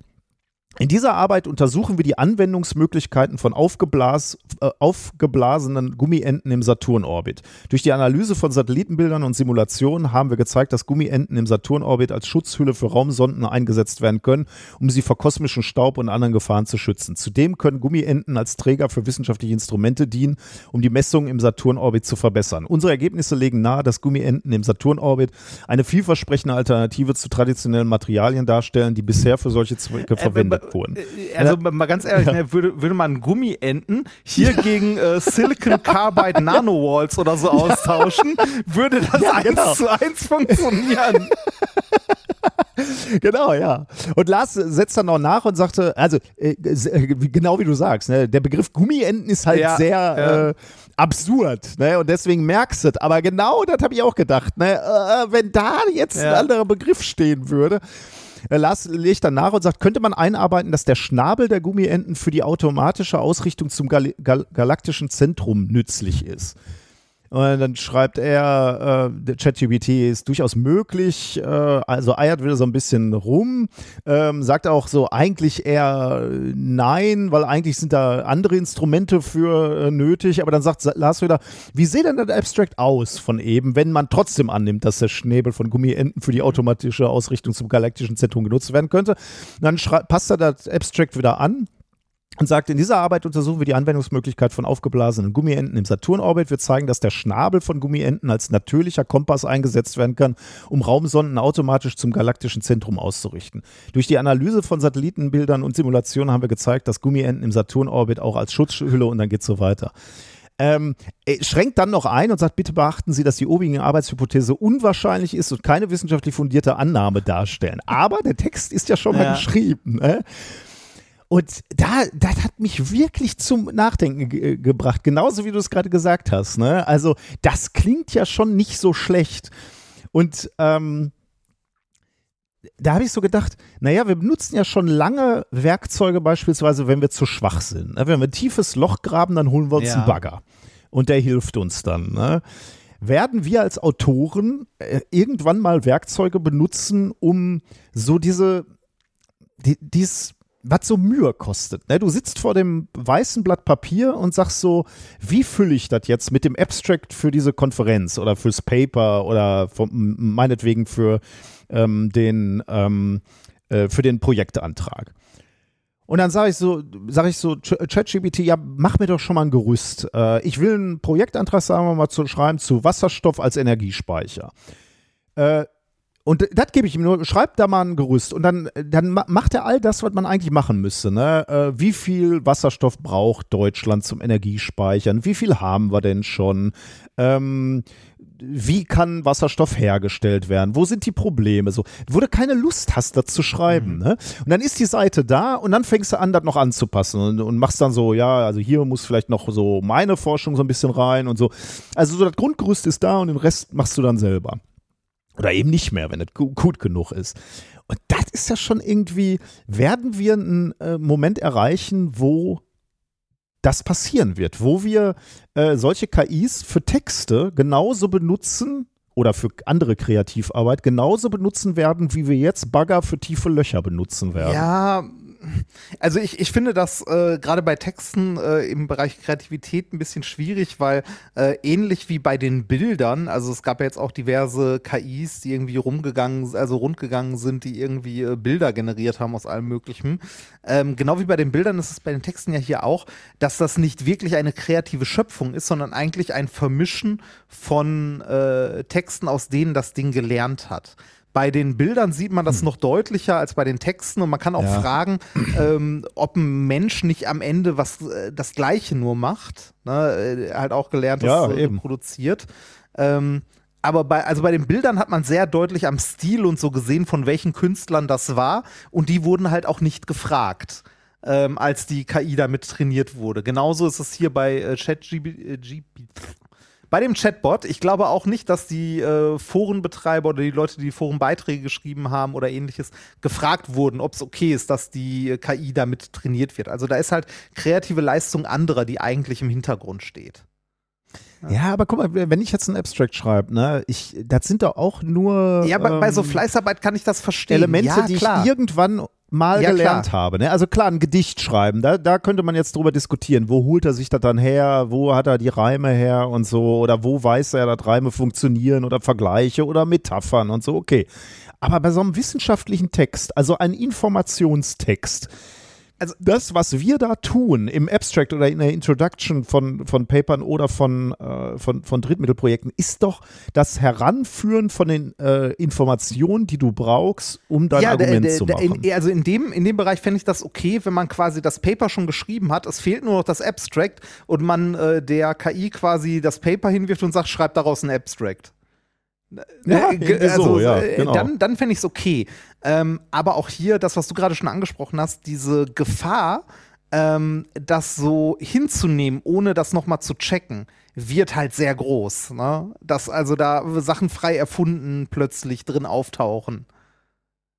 Das, äh, ich meine, das passiert so ja auch. Ne? Es gibt auch so Leute, die einfach irgendwelche Quellen erfinden äh, oder irgendein Buch, äh, was weiß ich, äh, hat man ja auch gerne mal, man liest irgendein Paper, will eine bestimmte Information daraus, sieht dann, okay, das wurde in Buch XY mit einer Auflage von fünf und das gibt es mhm. nur noch in irgendeiner Bibliothek, wo man rein, nur reinkommt, wenn man einen spitzen Hut trägt ähm, und eine Banane dabei hat. Also das, ja, also ich, ich fühle mich halt manchmal wie so ein dressierter ja, Affe, wenn ich wieder, wieder mal ein Abstract schreibe ne? oder, oder eine Introduction und so. Und dann frage ich mich, also, das ist ja jetzt keine Leistung, was ich hier mache. Das kann jeder machen. Also, äh, möglicherweise kann ich ein paar Sätze mehr aus dem, aus dem Ärmel schütteln, weil ich es einfach schon so häufig geschrieben habe, aber da ist keine Leistung, was ich da tue. Und das zu automatisieren, das ist schon ja, verführerisch. Sehr, sehr, also das ist die Frage ist natürlich, was müsste man dann tun? Äh, also ich bin ja davon überzeugt, du wirst es eh nicht verhindern können. Genauso wie jetzt äh, jeder, jeder, der einen äh, englischen Text schreibt, im Zweifelsfall äh, DeepL ja, benutzt, klar. wenn er Übersetzt mir das ähm, mal, ne? Äh, wenn er nicht mehr weiterkommt oder äh, das sogar als Startpunkt nutzt. Ne? Ja, also ähm, wenn ich einen deutschen Text übersetzen sollte, dann würde ich ihn wahrscheinlich auch bei DeepL reinballern. Natürlich nicht dann äh, Copy-Paste veröffentlichen, sondern ich würde da mal durchlesen und dann möglicherweise Fehler äh, finden. Ähm, aber auch da könnte man natürlich die Frage stellen, ne? also muss ich, also, sagen wir mal, ich würde einen Abstract von der KI schreiben lassen, müsste ich dann drunter schreiben, dieser Text wurde von mir oder für mich von der KI geschrieben und ich habe ihn überprüft.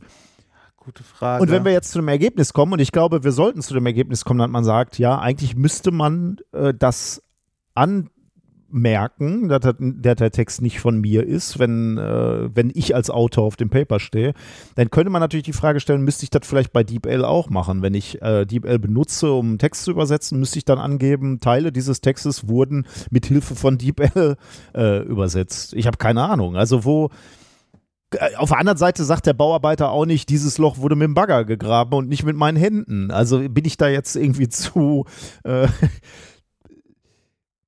ist, bin ich da zu sehr in meiner Ehre als Mensch gekränkt, dass ich jetzt sage, so, äh, okay, aber jeder Text, der mit einer KI geschrieben wurde, muss auch angezeigt werden. Äh, ja, also wie, wie, du schon sagst, verhindern kann man es nicht. Vielleicht kann man irgendwann, also äh, also dieses ChatGPT ist ja äh, am Ende nur ähm, eine Implementierung von dem von der KI, die da quasi hinter sitzt und diesen Chat bedient.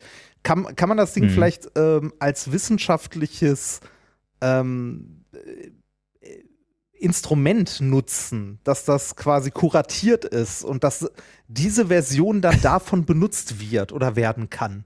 So wie mhm. auch, äh, weiß ich nicht, wir, wir, wir, benutzen ja auch alle irgendwie, um Daten zu fitten oder so Origin mit seinen Bibliotheken äh, von irgendwelchen Fit-Funktionen oder sonst was. Ne, oder für, für äh, irgendwelche Simulationen benutzen wir auch MATLAB, ähm, wo auch irgendwelche Bibliotheken im Hintergrund äh, sind und wo auch die Leute nicht angeben, äh, hier, ich habe die Bibliothek von Herrn so und so benutzt, um das und das zu simulieren. Oder ich weiß, vielleicht gibt man das sogar an.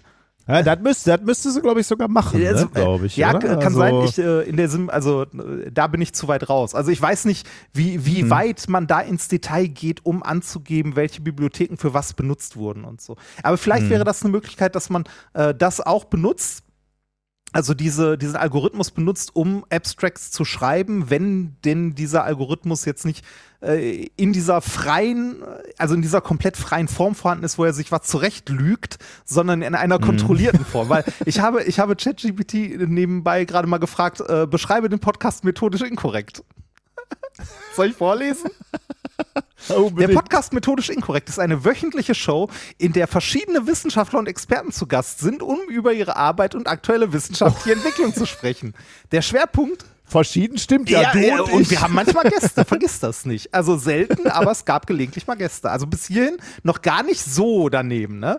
Der Schwerpunkt liegt dabei auf Themen, die auf den ersten Blick möglicherweise etwas kurios oder ungewöhnlich erscheinen, aber dennoch von großer Bedeutung sind. Soweit auch noch okay. Jetzt, ja, jetzt wird's gut. komisch. Die Gastgeber des Podcasts Stefan Schubert und Jan Mewes bringen dabei sowohl Fachwissen als auch Humor ein und führen die Gespräche auf unterhaltsame und leicht verständliche Weise. Da, wie, wie heiße ich? Jan Entweder Mewes? Jan Mewes oder Stefan Schubert. Kannst du dir aussuchen. Jetzt frage ich mich, gibt es diese beiden Personen wirklich? Das ist, das ist halt das Geile eigentlich, ne? Jetzt hat er sich irgendwas zusammengereimt aus, aus Texten, die er gefunden hat, was eigentlich ganz vernünftig ist, ne? Aber dann haut er bei zwei Namen So komplett, ne? daneben. Und- also, und, wo, und man fragt sich ja, wo kommt das Ja, her? vor allem, äh, da frage ich mich auch, das hätte, äh, also eine Google-Suche einfach nach methodisch inkorrekt, hätte unsere Namen ja auf jeden Fall ausgespuckt. ja, ja, ja, ja. Jetzt muss ich mal ganz kurz Jan Mewes und Äh, Stefan Schubert habe ich gerade. Stefan Schubert ist ein deutscher Buchautor, ehemaliger Pro, äh, Polizist und früherer Hooligan. oh Gott. Ja, ich habe jetzt mal oh noch Gott, mit, das- mit Podcast das ist, das gesucht. Ist, äh, der hat findest unter anderem beim Kopfverlag veröffentlicht.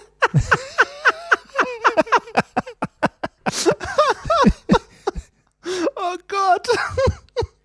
Okay, das ist so weit weg, wie es äh, eigentlich nur sein Ja. kann. Ja, gut. Ja, zu Jan Mewes habe ich nicht so viel gefunden. Okay, ja, gut. Ähm, da muss noch einiges passieren, liebe, liebes ChatGPT. Du bist noch weit davon entfernt, akkurat Ja. zu sein. Ja. Aber trotzdem, also Gut. immerhin. Ne, immerhin hat er methodisch inkorrekt schon mal Ja, mit. Wissenschaft in Verbindung gebracht. Aber wie du sagst, ne, das ist im Prinzip ein Googlen entfernt. Ja, ja, ja. Ne? Ja, das Also, stimmt ähm, das ist eigentlich die, äh, die, die große Frage, ne, die ich mir, nachdem ich mit äh, ChatGPT ein bisschen rumgespielt habe und wirklich auch beeindruckt war von vielen, vielen der Ergebnisse, auch, äh, ich weiß, das geht auch mal wirklich schön in die Hose, es sind ja kuriose Fälle, ähm, wo zum Beispiel irgendeiner äh, geantwortet oder es wurde geantwortet, äh, dass die Zahl 67 größer ist als 84. Da fragst du die auch, In welcher wo hat der das Metrik? jetzt her? Ne? Ja, aber also wo hat er das her? Und äh, dann wurde er, glaube ich, äh, ich weiß nicht mehr, wie das weiterging, dann wurde, äh, glaube ich, gefragt, äh, ähm, wie er auf die Idee kommt und dann wurde, äh, da hat- hat ChatGPT auch noch argumentiert, warum, das, äh, warum 67 größer ist. Und ich glaube, dann hat der Fragensteller ihn gefragt, er soll doch mal bitte von 84 weiterzählen zu 67 und dann hat er halt immer weiter gezählt und kam natürlich nie bei 67 an. Also äh, völlig absurd. Da fragt man sich halt, wo das herkommt. Aber abgesehen von solchen Kuriositäten, ähm, äh, ähm, ist, war ich ja doch dennoch dann ziemlich beeindruckt. Und die eigentliche Frage, die ich mir gestellt habe, war, was haben eigentlich die Programmierer von Siri in den letzten fünf Jahren gemacht? Warum ist diese Scheiße immer noch kein Deut besser? Du kannst nicht eine Gegenfrage stellen. Äh, die, die mindestens die Hälfte von meinen Fra Anfragen werden überhaupt nicht verstanden. Äh, wie, kann dieses ChatGPT dermaßen gut sein? Ich weiß es nicht. Wie, wieso schafft es Apple oder wer auch immer nicht, nicht ein äh, Chatbot hier in, in das Telefon zu setzen, dass ich da mal äh, anständig mich unterhalten kann, wenn ich mich mal wieder einsam fühle? Das kann doch nicht wahr sein. Äh, äh, aber wirklich, der ist doch enttäuschend, oder? Oder äh, findest du, das- spürst du diesen Ja, Schmerz? ja, ja, ich also, spüre diesen Schmerz. Also, ähm, äh, ich bin ja immer schon fasziniert, wenn ich irgendwas in mein Handy diktiere, dass das gut funktioniert und wenn ich dann Siri irgendeine simple Frage stelle oder sage, Ja, stell, stell ja. mir bitte mal einen Timer oder äh, was weiß ich, ähm, äh, mach einen Kalendereintrag für morgen oder erinnere mich. Also weiß nicht. Ich sag, äh, War, saßt du nicht neulich in dem, neben mir in diesem äh, Siri-Debakel, wo ich immer gesagt habe, spiele Ja, äh, ja. Folge 31 von Ja. TKKG und dann spielt er ja, irgendeinen Scheiß. Ja, ja, als wir, als wir unterwegs waren, war das. Äh, und das, und das, und das hat sich nachher lösen lassen, unter anderem mit äh, Hey Siri, spiele TKKG Folge 137 oder so. Und wir waren von Osnabrück bis Münster damit beschäftigt, herauszufinden, wie man diese Information Ja. darreichen muss, dass sie das abspielt, was wir spielen wollen. Das kann doch nicht wahr sein, dass ich mich verbiegen muss. Das ist ja wie damals bei meinem Palm, wo ich neuen, ein neues ABC lernen musste, damit das maschinell zu lesen ist. Also, äh, was machen die da? Ich weiß es nicht. Ich weiß es nicht. Ich habe, äh, ich habe ChatGPT, äh, nee, den Chatbot gerade noch mal gefragt, beschreibe den Podcast Alliteration am Arsch. Und da sagt er drauf, es tut mir leid, aber ich bin nicht in der Lage, Inhalte zu beschreiben, die vulgäre oder anstößige Sprache Das beschreibt Ja, wiederum euren äh, Podcast relativ gut. Ach Mann. Schön. Spaß, Spaß mit Ja, ich bin Chatbots. gespannt, was da auf uns äh, ich bin sehr gespannt, was da auf uns zukommt. Also ich, äh, ich meine, äh, jetzt äh, ending on a, on a serious note, also man muss sich ja wirklich überlegen, wie man Ja, damit umgeht. ja, ja, ne? Also ähm, wie man jetzt mit äh, ja, also darf, darf ein Chatbot irgendwas remixen äh, oder, oder wie muss ich markieren, wenn, wenn ich mir helfen lasse bei der Formulierung? Ähm, ich meine, äh, die, die Frage ist ja, wo ist der Unterschied zwischen, äh, ich lasse einen Satz oder mehrere Sätze von einem Chatbot, äh, der gut ist, äh, formulieren oder ich schreibe einen Satz, der scheiße ist und ich ersetze dann einzelne ähm, Wörter nochmal mit dem Thesaurus. Also Ja. irgendwo ist da die Grenze. Ne? Bei dem einen würden wir sagen, ist okay, bei dem anderen nicht. Aber wo ist da die Grenze? Und verschieben wir vielleicht möglicherweise gerade auch die Grenze ne? und sagen irgendwann, ja, Chatbot, wie, der, wie das Baggerbeispiel mit dem Loch, das ist schon okay. Also äh, ist, ist halt ein Hilfsmittel. Ja, das stimmt. Das, Und äh, jeder benutzt es und damit ist es klar, dass äh, ähm, Texte nicht mehr zwingend von einem Menschen Ja. kommen.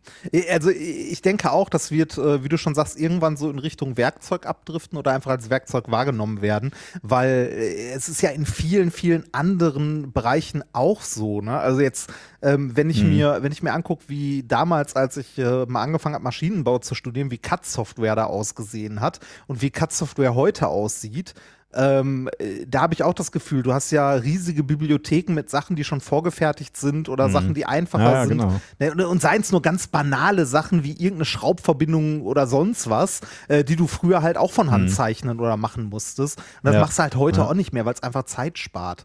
Ähm, Mhm. d- Das Hauptproblem, das ich hier sehe, ist diese, ähm, also die Informationen, die ähm, beurteilt werden müssen, ob sie denn richtig sind oder nicht. Also einfach irgendwas erfinden ist halt, da, da, da Ja. ist es, das ist problematisch ähm, in Mhm. der Benutzung von dem Ding. Aber sonst. Und das macht das macht's ja wirklich problematisch, wenn du dann sagst so, ähm, wie schon in der Studie so und so gezeigt äh, und dann behauptest du einfach Ja. irgendwas. Ähm, äh, dann müsstest du dir ja die Studie vornehmen und die gesamte Studie lesen und verstehen. Ne? Und wenn da irgendein medizinischer Sachverhalt ist und äh, ähm, gut, das könnte natürlich ein Mensch auch Ja. machen. Ne? Ähm, Aber, äh, aber nicht, nicht so schnell. Also da, das Ding ist ja ne, so, ja, ja, on- das stimmt. Das so das, auf ja. Tastendruck hier hast du eine Erklärung in irgendeiner Diskussion. Ob die richtig ist oder nicht, ist halt, ne, äh, ist halt egal, dann im Zweifelsfall. Und Da, da traue ich ja nicht mal den, den, den meisten Schwurblern zu, dass sie in der Lage sind, sich ein Paper vorzunehmen und da reinzulesen und da irgendwas reinzuinterpretieren, was da drin sein könnte, aber in Wirklichkeit nicht drin ist, weil dafür brauchst du schon einen gewisse, gewissen Grad der Ja. Intelligenz. Äh, ja. Na gut. Wir bleiben, wir bleiben da auf der Spur, was Ja. da noch so passiert. Ähm, ich hätte, bevor wir zu endlich mal zu den wissenschaftlichen Themen und so weiter kommen, noch Ja. ein, äh, eine Sache, die ich ähm, noch äh, hier im Podcast unterbringen wollte. Denn ähm, dadurch, dass ich um Silvester rum ähm, und ein bisschen davor bei meiner lieben Frau in Mödling war, war ich auch wieder in der Nähe von Baden, wo ja unser gemeinsamer Mhm. Freund, der Herr Freistetter, wohnt. Und äh, Ah. da ich ähm, beim Herrn Freistetter auf ein Käffchen vorbeigeschaut habe, hatte der mir ein Paket überreicht, das er mir eigentlich zum Geburtstag schen- äh, schicken wollte, das aber irgendwie bei der Post eine Runde gedreht hat und wieder bei ihm gelandet ist. Warum auch immer. Äh, und in diesem Paket waren ähm, wunderschöne kleine Geschenke für mich zum Geburtstag eigentlich. Und unter anderem eins, äh, über das ich mich sehr gefreut habe, das ich aber im Nachhinein gesagt habe, das kann ich so nicht annehmen. Und zwar war da drin ein Lego-Bausatz, den mir der Florian geschenkt hat. Und zwar einen, den du wahrscheinlich auch großartig finden würdest. Und zwar der Curiosity Rover. Oh. Ja, das ist ein offizielles, Das ist ein offizielles Modell. Modell? Und das ist schon relativ alt. Ah. Ich weiß nicht mehr genau aus welchem Jahr, das müsste ich nochmal nachgucken. Ähm, warte, kann ich dir sofort sagen. Das ist aus dem Jahr 2014. Ähm, also hat mittlerweile schon acht Jährchen auf dem Buckel. Und äh, ja, und äh, das ist noch aus der Reihe äh, CUUS oder CUSO oder ähnlich. Äh, das ist der Vorgänger von Lego Ideas. Gewesen sozusagen. Mm. Und dieses Set habe ich hier original verpackt, ähm, wie der Florian es mir geschenkt hat. Der hat davon nämlich damals irgendwie direkt fünf Stück gekauft, weil er dachte, oh ja, die kann ich mal verschenken, ist schön. Dann hat er mir das so scherzhaft gegeben mit den Worten so, äh, das ist mittlerweile wahrscheinlich sogar richtig was wert, das kannst du auch verkaufen, wenn du möchtest. ne? ja. Okay, und äh, da habe ich äh, aus Scheiß, als ich zu Hause war, einfach mal dieses Lego-Set gegoogelt. Das ist das Lego-Set 21104 und ähm, habe gesehen, dass das tatsächlich mittlerweile Sammlerwert hat, wenn es nicht, also wenn es so wie ich es hier habe, ungeöffnet, ähm, nicht aufgebaut ist. Äh, aufgebaut hat es mit, also wenn man es ausgepackt hat und aufgebaut hat, hat es mittlerweile einen Wert von um die 70 Euro. Äh, also hm. Handelspreis gebraucht. Wenn es aber noch so, wie ich es hier liegen habe, original verpackt ist, wird es aktuell gehandelt für 365 Euro. Boah. Genau. Das habe ich auch gesagt und habe dem Florian dann gesagt, so, du Florian, ich würde dir das gern wiedergeben. Das kann ich so nicht annehmen. ne, ähm, ja. Und äh, ich habe dann auch mal bei eBay tatsächlich geguckt und da findest du wirklich so äh, von Auktion bis äh, sofort kaufen, die wirklich für 300, 400 Euro weggehen von dem Ding. Äh, ich habe es auch nicht aufgebaut, es liegt hier noch in meinem äh, Schrank. Und da der Florian es nicht wiederhaben wollte und sagte, nee, mach, äh, du machst damit schon mal irgendwas Sinnvolles, würde ich es gerne unters Volk bringen. Ähm, und äh, zwar würde ich mich freuen, wenn irgendjemand, also ich würde, ich will es nicht verkaufen, sondern ähm, wenn hier ein äh, Hörer oder eine Hörerin ist, die das Ding gerne hätte, äh, wäre ich äh, hoch erfreut, wenn jemand äh, dafür äh, dann einen entsprechenden Preis irgendwie an ähm, weiß ich nicht, ans Deutsche Rote Kreuz oder so spendet oder an die Kinderkrebshilfe und äh, dann würde ich das Ganze verschicken. Das oh. Äh, und wie kommen jetzt das die ist, Angebote? Das ist die Frage, wie wir das machen. Ähm, sollen, sollen wir sagen, das Minimum sind irgendwie äh, 200 Euro und schickt mal eine Mail mit eurem Gebot oder so bis nächste Woche?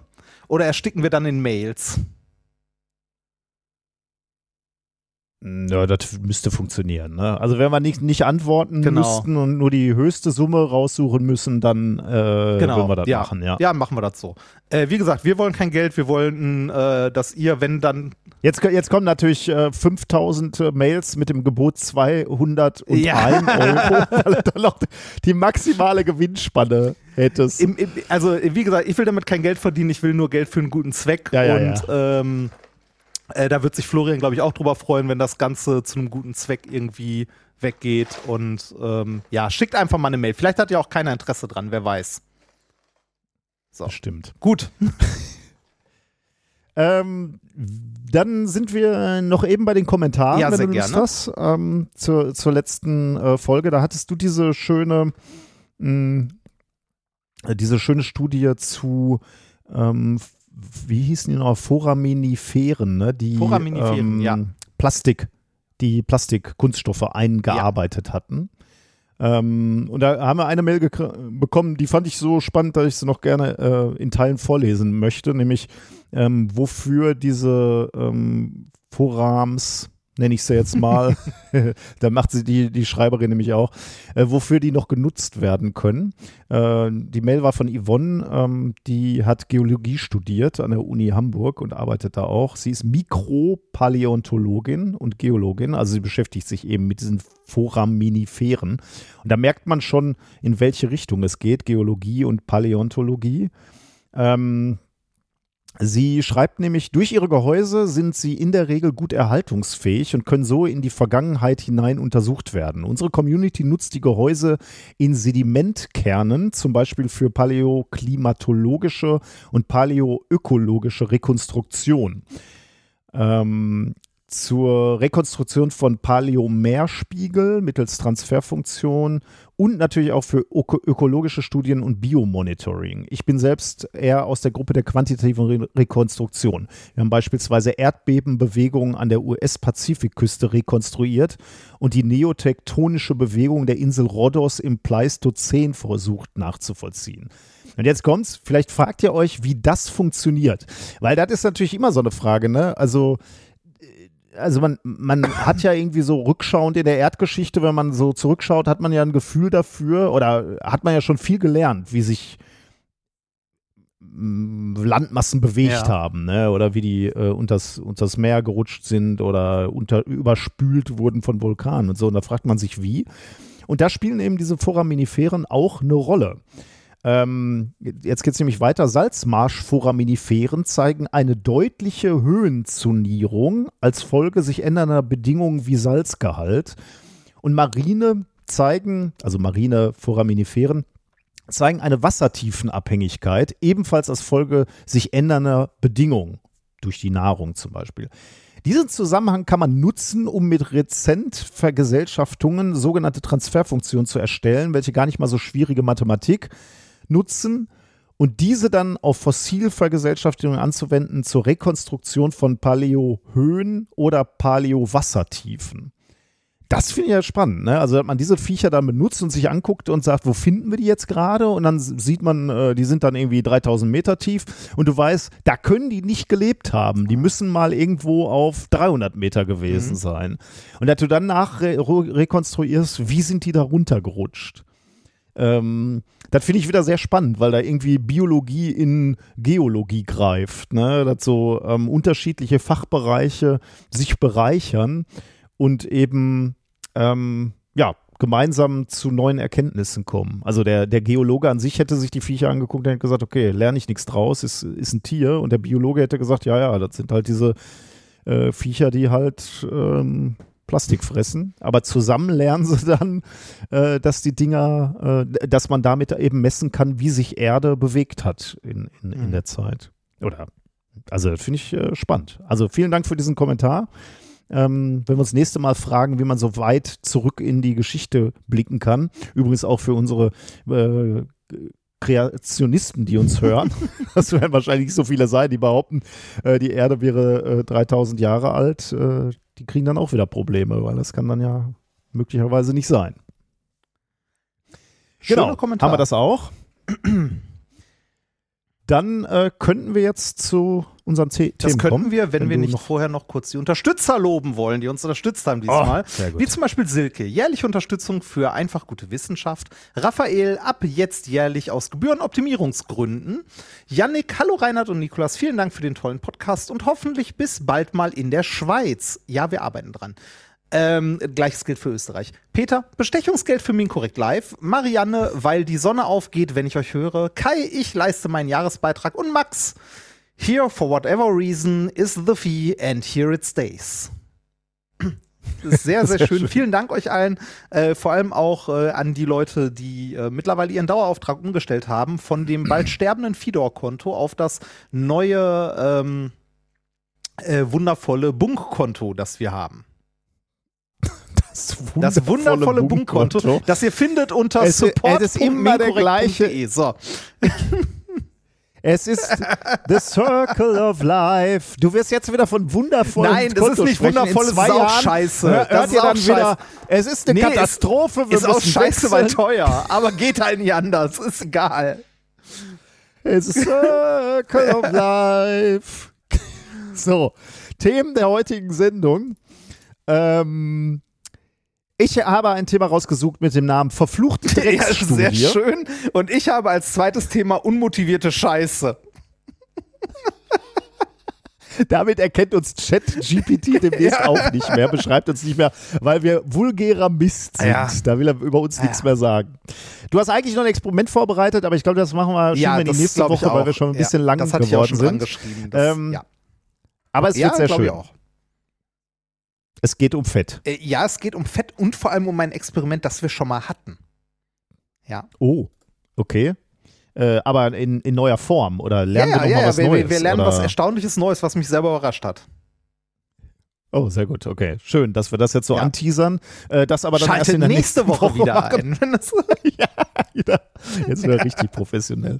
Okay, Thema Nummer eins, äh, verfluchte Drecksstudie. Ich würde sagen, äh, dass ich persönlich ein relativ durchschnittlicher Flucher bin. Also ich äh, fluche jetzt nicht besonders viel, vielleicht sogar ein bisschen unterdurchschnittlich. Wie würdest du dich einschätzen? Mm, ich fluche auch wenig und bin auch wenig kreativ. Also Oh, es ist meistens okay. Scheiße oder Fuck.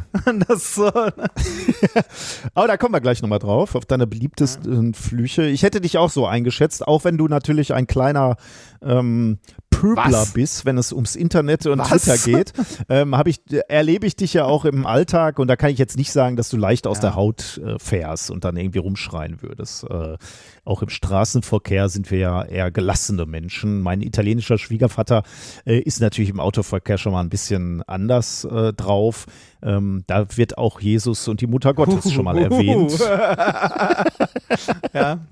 Das ist lustig, weil die, äh, die Italiener sind ja sehr gut, gottesfürchtig eigentlich, ne? aber die haben kein Problem damit, äh, dann Jesus und äh, Maria zu verfluchen und alles Mögliche. Also schon irgendwie, äh, da will ich der Christophorus-Plakette schon mal äh, die Ohren zuhalten, wenn, wenn der Gas gibt. Und ich hatte äh, neulich mal so ein Erlebnis mit einem Handwerker hier. Das war auch so witzig. Der hat hier oben gearbeitet und ich äh, war eine Etage tiefer und, und äh, konnte ihn aber hören. Und der war nur am Fluchen. Es gibt ja so Menschen, die sind, äh, die ziehen da Kraft raus irgendwie, ne? Und der, der hat die ganze Zeit so ein scheiß Handy, wer hat mir das überhaupt gegeben? Und dann war irgendwas hier verbaut. Klar, ich muss mich jetzt mit dem Dreck hier rumärgern. Aber wirklich zwei Stunden lang nur am Fluchen, nonstop, alles war scheiße. Ähm, das kann man überhaupt nicht machen, so geht das überhaupt nicht. Äh, wie soll ich das überhaupt machen? Da war, da war ich, ich saß eine Etage äh, da drunter und habe nur gelacht, weil ich das so Ja, lustig es, es, es fand. gibt ja sogar eine Studie, dass ähm, Fluchen ähm, Schmerzempfinden lindert. Oh ja, äh, haben wir, äh, hatten wir sogar mal in der Sendung. Äh, ich habe es nicht mehr rausgesucht, wann, aber ich habe mich dran erinnert. Äh, auch eine sehr, sehr schöne, ähm, auch eine sehr, sehr schöne Studie. Äh, ich weiß nicht, ob du dich äh, dran erinnerst, ähm, wie die das gemacht haben. Die haben ähm, Hand im irgendwie, Eiswasser äh, oder so, Versuchspersonen, ne? Ja. Richtig, genau. Hand ins Eiswasser und die mussten, äh, also die eine Gruppe, Kontrollgruppe, die Kontrollgruppe hat irgendwie neutrale Worte gesprochen und die Testgruppe, die hat Fluchworte benutzt. Und dabei haben sie dann irgendwie einen Puls der Teilnehmer gemessen und auch subjektiv gefragt, ähm, wie stark war der Schmerz. Und ähm, Ergebnis war, äh, die Leute, die fluchen durften, die haben die, die Kälte als deutlich weniger schmerzhaft empfunden. Und auch am Puls hast du den, äh, das Ergebnis gesehen, dass die ruhiger geblieben sind. Ähm, also ähm, da auf jeden Fall wissenschaftlich bestätigt und auch anekdotisch ähm, kann ich, kann ich, würde ich sagen, also dass ich jetzt beim Sport oder wenn es draußen scheiß kalt ist, dass ich dann auch schon mal fluche und dass es dann für mich irgendwie erträglicher ist. Oder wenn es beim Sport extrem, weiß ich nicht, harte Intervalle, dass ich dann irgendwie fluche und dann fühlt es sich einfacher an. Mhm. Jetzt in dieser Studie geht es nicht darum, ob wir uns damit mit dem Fluchen irgendwelche Erleichterungen verschaffen, sondern die Frage ist vielmehr, was macht ein Schimpfwort zu einem Schimpfwort? Und dann könnte natürlich, ähm, also zum, zum einen könnte man vermuten, äh, es gibt keine Regel, äh, es kristallisieren einfach irgendwelche, ähm, irgendwelche Worte raus. Oder es könnte natürlich auch schon so sein, dass äh, der Klang der, ähm, der Fluchworte irgendwas damit zu tun hat, dass man sich dazu entscheidet, dass dieses Wort eben ein Fluch ist. Ähm, und genau äh, da, davon, das war die Hypothese jetzt von den äh, Wissenschaftlerinnen und Wissenschaftlern, die dieses Paper rausgebracht haben, dass es eben der Klang ist, dass es etwas mit dem, ähm, äh, mit dem Klang zu tun hat. Aber dann ist die Frage natürlich, äh, was macht ein Wort zu einem Schimpfwort?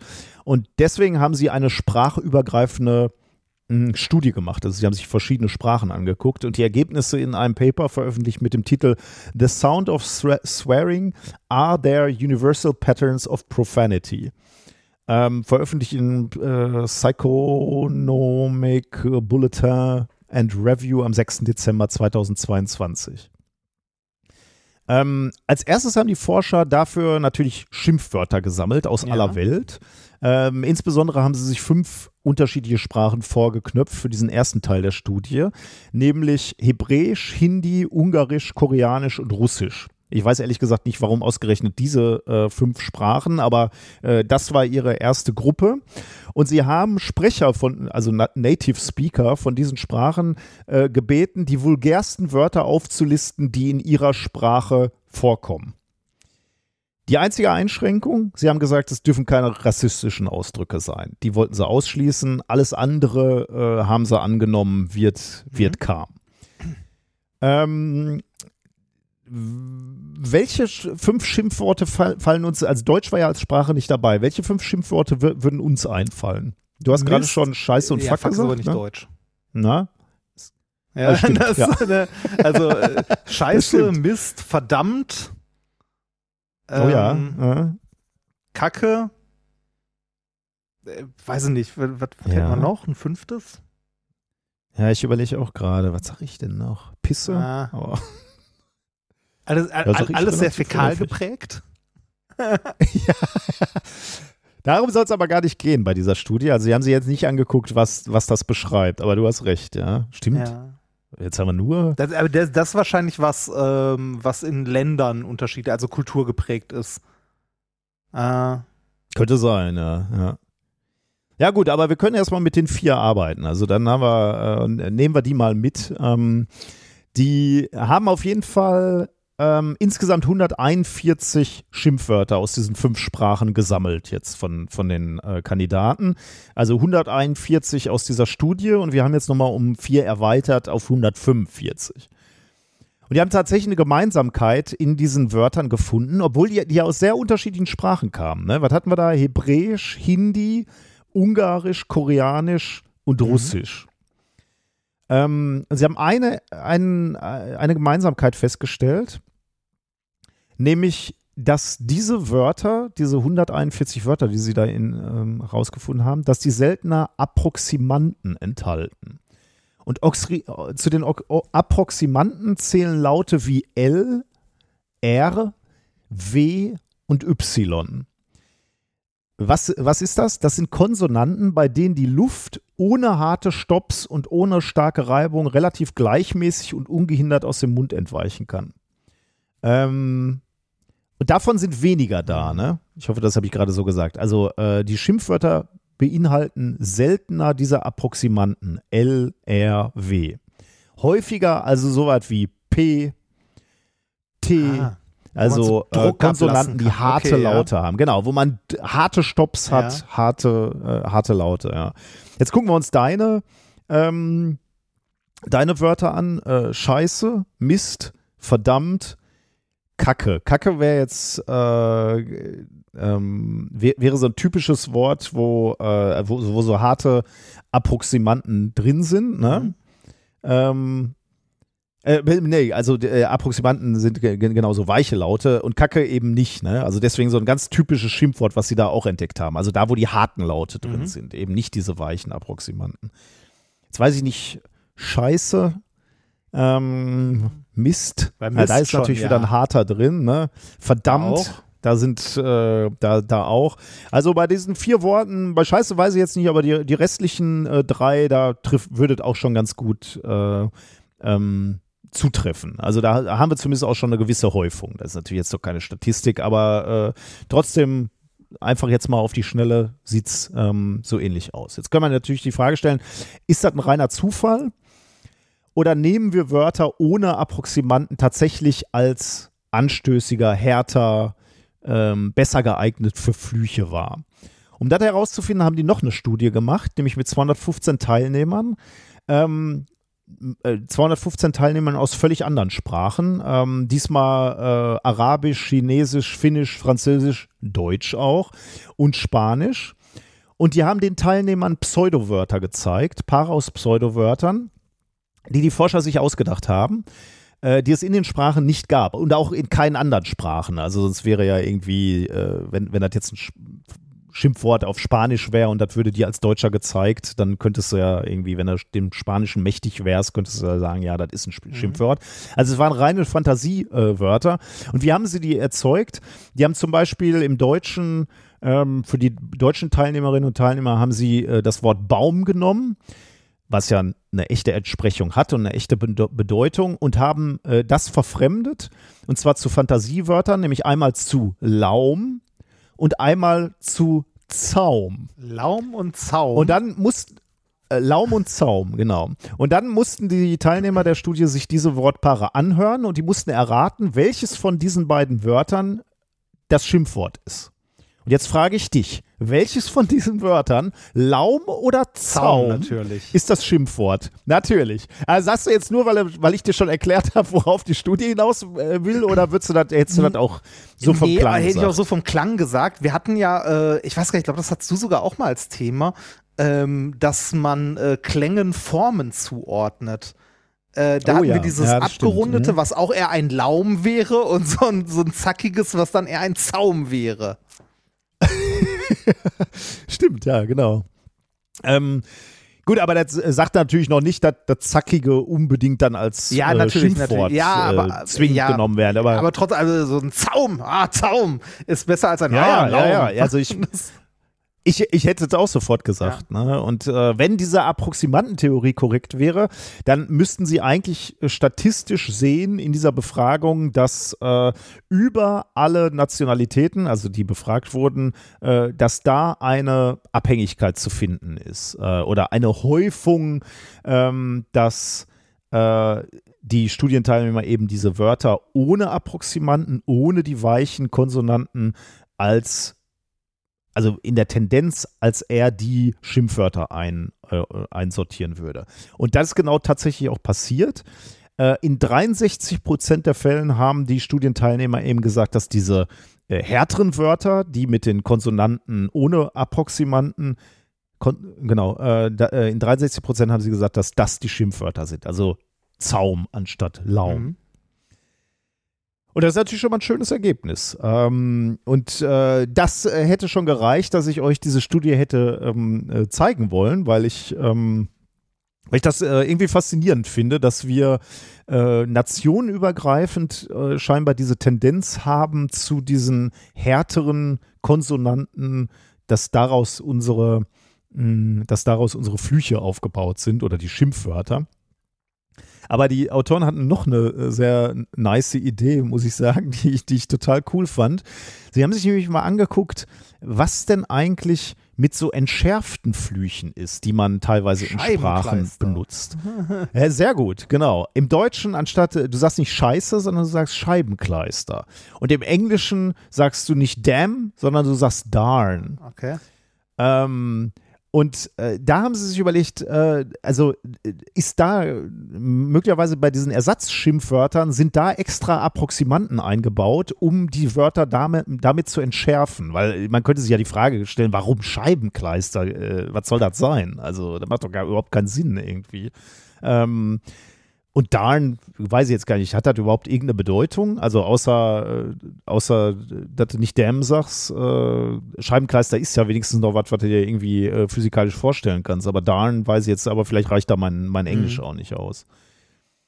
Ähm, und äh, was sie da gemacht haben, ist, die haben äh, 67 entschärfte Flüche aus dem Oxford English Dictionary äh, ausgewertet und haben sich angeguckt, ob da Approximanten eingefügt wurden in die Originalschimpfwörter. Ähm, und äh, tatsächlich haben sie da auch eine ähm, Abhängigkeit gesehen. Also dass ähm, statistisch äh, signifikant häufiger dann eben diese Approximanten da drin sind, um die Worte weicher, runder zu machen und damit zu entschärfen, damit sie gar nicht mehr so anstößig klingen. Allerdings schränken sie da jetzt ein, das haben sie jetzt bisher nur für die englische Sprache gemacht und noch für keine Mhm. weiteren Sprachen. Und das finde ich irgendwie ganz spannend, dass es so ein internationales, universelles Fluchmuster Ja, gibt, ja. sozusagen. Äh, wo du äh, sehen kannst, ja, dass, äh, dass ähm, Fluchwörter möglicherweise nicht, nicht alle, aber eine, eine gewisse Also das heißt, wir, wir erkennen Fluchwörter daran, äh, in anderen Sprachen, dass die halt so aufgeladen explosiv sind. Also so. Ja, Okay. ja, ja. Ich müsste noch mal bei meinem bei meinem Schwiegervater klingt das natürlich eigentlich fast immer wie Singen, wenn der Ich gerade sagen, gilt das, ja, stimmt, das stimmt. Gilt, gilt das auch für Franzosen? Ja, gute Frage, ne? Ähm, Merde. Aber so was wie Poco und so, so sagt er, glaube ich, auch. Und Stronzo und das ist, das ist natürlich alles schon wieder harte Sachen drin. Ne? Also ich glaube, das passt da auch. Ich werde mal drauf achten, äh, wie, wenn ich das nächste Mal Auto fahre, wie es dann zur Sache geht. Ja, spannendes Thema. Also äh, es, es ist sehr schön, dass äh, über verschiedene Sprachen hinweg ähm, äh, Schimpfen doch die Menschen verbindet. Ja, das ist ja schön. Das ist eine schöne Zusammenfassung, genau. Ja, dann ähm, wechsle ich mal ganz abrupt das Thema ähm, und äh, Ja. geht zur unmotivierten Scheiße. Das klingt erstmal so ähnlich Ja, so ein bisschen, noch, aber so ein okay. bisschen ne? äh, Es ist ja Anfang Januar und damit äh, die Zeit der guten Vorsätze, ne? die Dinge, mit denen der Weg zur Hölle gepflastert ist. Ne, wie, wir, wie wir alle wissen. Ähm, ich war erfreulicherweise äh, dieses Jahr auch schon mal, äh, ich habe zumindest meine Laufschuhe mal wieder ausgepackt und war mal joggen. War, war Oh. nicht, also äh, war nicht ruhmreich, aber zumindest besser als erwartet. Ich habe Jeder Schritt ist ja schon mal ich, gut. äh, ich hätte auch gedacht, ich kipp nach fünf Minuten um, aber ich habe tatsächlich äh, etwas über eine Viertelstunde durchgehalten und äh, bin etwas über zwei Kilometer gejoggt. Und das ist am Stück Nee, nee, oder am hast du, äh, nein, bist nein, nein, auch nein, gegangen? am Stück. Okay, das so direkt durch. hätte ich gar nicht ich auch nicht. Deshalb war ich auch überrascht. Ähm, Ja, und gut, äh, war danach auch nochmal joggen und würden wir heute nicht aufnehmen, wäre ich heute auch noch joggen gewesen. Aber ähm, das wird dann wohl morgen passieren. Äh, ich habe mir vorgenommen, zweimal die Woche joggen zu gehen, also nicht zu viel. Ähm, ne? Mhm. äh, lieber klein anfangen. Ja, ist wahrscheinlich für die Gelenke auch Richtig, gut. Äh, ich ja. bin ja Mhm. ein relativ schwerer Jogger. so. ähm, äh, also zurück zu den Vorsätzen. Äh, die häufigsten sind abnehmen. Oder mit einer Sucht aufhören. Ja? Oder halt, Ist, äh, hau- haust du das jetzt so raus oder ist das wirklich so? Also äh, ich hätte, äh, liegt natürlich nah, ne? Also äh, dass ähm, Abnehmen eins der großen Vorsätze also, äh, ist, aber wissenschaftliche äh, Studie habe ich dafür jetzt nicht bemüht, aber so die äh, Presse der der üblich, also die üb der übliche Pressespiegel, sage ich mal so, der um um also der ums Jahr so einem um die Ohren fliegt, der Pressespiegel. Ja, ich meine jetzt sowas wie, also ne, so die üblichen News-Seiten, die man so liest. Von, von Okay. Spiegel äh, über, was weiß ich, äh, weiß ich nicht. Ich, also ich lese meistens ähm, mich quer durch Heise, Google News, Golem und sonst was. Äh, okay, bei Heise und Golem war da jetzt nicht so viel, aber ähm, äh, ich denke, der, der Wie gesagt, erstaunlich würde, würde mich ja. Ja. auch nicht. Das wird schon Ja. so sein. Also das muss ja irgendwas sein, was äh, ganz viele Leute betrifft. Ja, ich denke mal so äh, die, bietet sich genau, dann die, ja schon die an. Evergreens sind, denke ich, tatsächlich sowas wie Sport ab, also Sport, gesünder Essen, äh, mit dem Rauchen aufhören. Ne? So äh, Stichpunkt, äh, also Stichtag 1. Januar und dann fange ich an. Ähm, bei vielen Ja. Menschen scheitern diese Vorsätze, aber weil sie sich einfach zu viel vornehmen. Ja, Gerade beim Sport. Hm.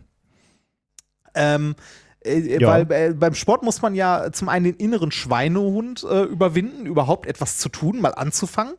Und dann, ähm, wenn man am Ball, also wenn man einmal angefangen ist, auch am Ball bleiben ne? und ähm, äh, versuchen, eine Gewohnheit zu etablieren, dass es halt irgendwann besser Das wird. genau. ja. Deshalb auch lieber kleinere Schritte ne? und Auf jeden und Fall. Sei es, also, ne, ich versuche es, wie gesagt, mit zweimal die Woche joggen jetzt. Mal gucken, wie lange ich das durchhalte. Ähm, ansonsten äh, liest man ja auch immer mal wieder, das Wichtigste, um so eine Gewohnheit zu etablieren, ähm, sind halt Abläufe wiederholen. Ne? Und sei es, dass du erst, also, dass du zweimal die Woche ähm, die Sportklamotten anziehst und damit nur eine Viertelstunde spazieren gehst, wenn du noch nicht joggen kannst oder so. Ne, aber dass, Ja, du, dass ja. du das zweimal die Woche machst, dass sich das nicht mehr ähm, komisch anfühlt. Ne? Hm. Ähm, ich weiß nicht, wie viele Wochen braucht man, um so eine Gewohnheit zu etablieren? Da gibt es auch so eine Faustregel. Drei, vier Wochen oder so? Ich weiß nicht, ob man das so einfach sagen kann. Es kann Markhausformeln geben, aber ich glaube, das Problem ist, äh, das hängt halt noch stark von, von den ähm, äußeren Begebenheiten ab. Also ich glaube, du kannst Gewohnheiten zum Beispiel ähm, angenehmer machen oder koppeln mit irgendwas Ja. angenehm. Beispielsweise, du machst Sport nicht alleine, sondern Ja. mit jemandem, den, äh, mit dem du das gerne machst. Oder am Ende davon kommt immer eine Belohnung. Also irgendwie so den, äh, den tollen Kaffee bei Starbucks darfst du dir nur dann leisten, wenn du fünf Minuten Und gelaufen bist und so. Und ich glaube, dann ändert sich das schnell, dann können äh, Gewohnheiten auch sich relativ schnell etablieren. Wenn du aber natürlich Laufen nur aus Schmerz äh, empfindest und Ja. äh, nördlich des Polarkreises läufst, dann wird es sicherlich ein bisschen länger dauern. Deswegen tue ich mich da immer mit so Faustformeln schwer. Ich würde eher versuchen, die, die Gewohnheiten positiv Ja. äh, zu gestalten. Dann geht es nämlich alles ein bisschen Das ist sehr schneller. schön, da nähern wir uns genau dem Kern des Themas, um das Oh. es geht, um die unmotivierte Krass. Scheiße. Denn äh, so äh, rein ähm, äh, rein, rein logisch betrachtet, ne, also wenn man es jetzt ganz nüchtern, unleidenschaftlich betrachtet, ist ja äh, Sport etwas, äh, das im alltäglichen Leben großen Benefit mit sich bringt. Ja? Vom Offensichtlichen, wie Ja. man ist fitter, äh, mal abgesehen, hat regelmäßiger Sport auch positiven Einfluss aufs Gemüt, ne? man fühlt sich besser, ähm, man ist fitter, man ist äh, nicht so, also man ist gesünder und so rein ähm, emotionslos betrachtet wäre es ja sinnvoll, Sport zu machen. Regelmäßig. Ja. Aber wenn das so ist, warum ist es dann so schwer für manche Leute, da am Ball zu bleiben?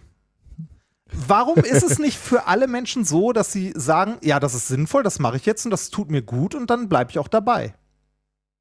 Ich würde mal sagen, nach dem Sport, also wenn man Sport gemacht hat, fühlen sich eigentlich die meisten Leute gut. Ne, man hat was für seine Gesundheit getan Ja, ja. und so. Also, Aber äh, das reicht nicht als Langzeitmotivation. Manchmal, also zumindest nicht Mhm. für alle. Ähm, es gibt aber auch das Phänomen, und da sind wir bei dem Punkt, den du gerade beschrieben hast, du würdest sagen, du würdest das mit irgendwie was Gutem verbinden. Es gibt ja das Phänomen, dass Leute sich beim Sport schon gut fühlen, dass sie durch das Sport machen ähm, äh, Glücksgefühle empfinden. Ne? Also Glücksgefühle beim Sport. Das Runners High. Wenn man, also Mhm. das, dieses ich glaube, das ist ein bisschen, ist, glaube ich, ein bisschen überbewertet, aber äh, ja, man, gelegentlich spürt man Ja, das. also ja. Es, äh, ne, es, es gibt die Variante, dass, ähm, äh, dass man beim Sport machen sich schon gut fühlt. Nicht im Nachhinein, dass man sagt, so, ich habe jetzt Sport gemacht, das war für meine Gesundheit und so, sondern dass man beim Joggen schon Spaß empfindet, sagen wir mal. Ja? Mhm. Mhm. Das ist aber nicht für alle Leute so. Es gibt da deutliche Unterschiede, wie wir Sport wahrnehmen äh, und wie wir uns beim Sport fühlen. Äh, und natürlich ist jemand, der sich beim Sport machen gut fühlt, ähm, mehr motiviert, das wieder zu machen und regelmäßig Klar. zu machen. Ja. Ähm, aber, wie gesagt, das ist nicht bei allen Leuten so. Ne? Wie du schon gesagt hast, es gibt auch Leute, die leiden dann einfach nur. Ne? Da können wir jetzt fragen, ist es eventuell irgendwann, wird es irgendwann besser? Ne? Ist es irgendwann, ähm, leidet man weniger, empfindet man Spaß? Ich würde aus meiner persönlichen Erfahrung sagen, so, ja, also irgendwann, wenn man irgendwie merkt, dass man Fortschritte macht und besser wird, dann macht es auch irgendwie Spaß. Trotzdem äh, ist das noch eine andere Sache, ob man dabei schon Spaß empfindet oder Spaß durch einen Fortschritt, den man sieht. Ja? Mhm. Mhm. Ähm, ähm, ich sag mal so, für die äh, Sportmuffel unter uns, die keinen Spaß beim Sportmachen empfinden, gibt es einen Hoffnungsschimmer. Denn das Ganze könnte einen wissenschaftlichen Grund haben, warum manche Leute schon beim Sport ähm, Freude empfinden und dadurch motiviert sind, das wieder zu tun und andere Leute nicht. Ähm, und Lieferst du jetzt einen Grund, warum, wir kein, äh, warum diese Leute keinen Sport mehr machen äh, müssen, weil das wird nie Spaß machen? Oder li lieferst du auch einen Es, Lösungsansatz? es gibt ein, es, ist das jetzt es- deine Moment, Ausrede, Moment, warum Moment. du in zwei ja, Wochen. Moment, Moment, Moment. Es gibt einen Lösungsansatz. Die Frage ist, ob er dir gefällt. ich ahne nein, aber okay. Ähm, äh, das Paper, um das es geht, hat den Titel äh, Microbiome Dependent Gut Brain Pathway Regulates Motivation for Exercise. Ist erschienen in Nature am 14.12. letzten Jahres äh, und hat insgesamt 34 Autoren. Also ähm, ist äh, in einer breit angelegten medizinischen Studie entstanden. Im Titel steht schon so grob, worum es geht. Es geht um Motivation. Ne? Also Motivation zum Sport scheint etwas äh, mit unserem Verdauungstrakt zu tun zu haben. Also Microbiome Dependent Oh. Gut-Brain Pathway. Beziehungsweise, hier sollte man direkt einschränkend, nicht zwingend unser Verdauungstrakt, sondern der von Mäusen. Ne? Oh, In Mais. der Klassiker. In Mais. genau, in, In Mais. Mais. Bräuchten wir eigentlich auch mal ein Ja, T-Shirt, wo nur in in, Mais. Mais draufsteht. Ähm, aus unserer Alltagserfahrung wissen wir ja schon, dass es Menschen gibt, die gerne und freiwillig Sport machen und dann gibt es die typischen Couch Potatoes, mich. Ähm, das ist bei Mäusen nicht anders. Äh, das äh, zeigte sich in der Studie auch in einem ersten Experiment. Da wurden verschiedene Chargen von Mäusen, also verschiedene Zuchtstämme, also äh, ich bin kein Biologe, aber ich weiß es von einer Freundin, die Biologie in Biologie promoviert hat, dass man, also dass diese Mausstämme tatsächlich Namen haben, mit denen verschiedene Sachen gemacht werden und so. Okay. Ähm, auf jeden Fall, die haben verschiedene Chargen Mäuse, also verschiedene Zuchtstämme benutzt, haben denen äh, Bewegungsmöglichkeiten angeboten, wie zum Beispiel ein Laufband oder ähnliches.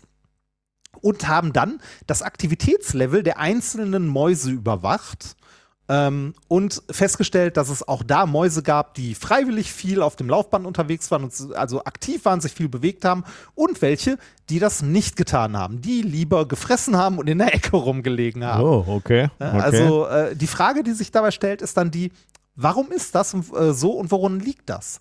Äh, warum sind manche Mäuse motivierter als andere? Und ähm, ist der Grund eine genetische Veranlagung? Ist das eventuell eine Erziehungssache, also von den Eltern irgendwie gelernt?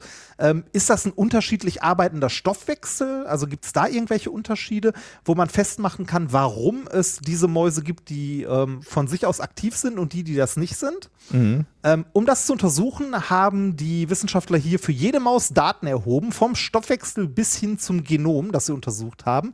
Insgesamt 10.500 Datenpunkte pro Maus also äh, Oh, breite okay. Daten. Äh, haben dann mal geguckt, ob sie irgendwie ähm, im Stoffwechsel, im Genom oder sonst was einen Unterschied, einen signifikanten Unterschied äh, sehen konnten, der äh, erklärt hätte, warum diese Mäuse aktiv sind oder nicht. Also warum die einen Bewegungsdrang haben, die anderen eher Couch-Potato-Drang. Mhm. Ähm, nix zu finden. Also Okay. Zumindest in den Datensätzen nicht. Aber wie der Titel schon verrät, steckt die Lösung in den Eingeweiden, genauer in der Darmflora. Aus anderen Studien weiß man schon länger, dass die Darmflora, also was so an Bakterien in unserem Darm lebt, ist ja bei jedem Menschen unterschiedlich.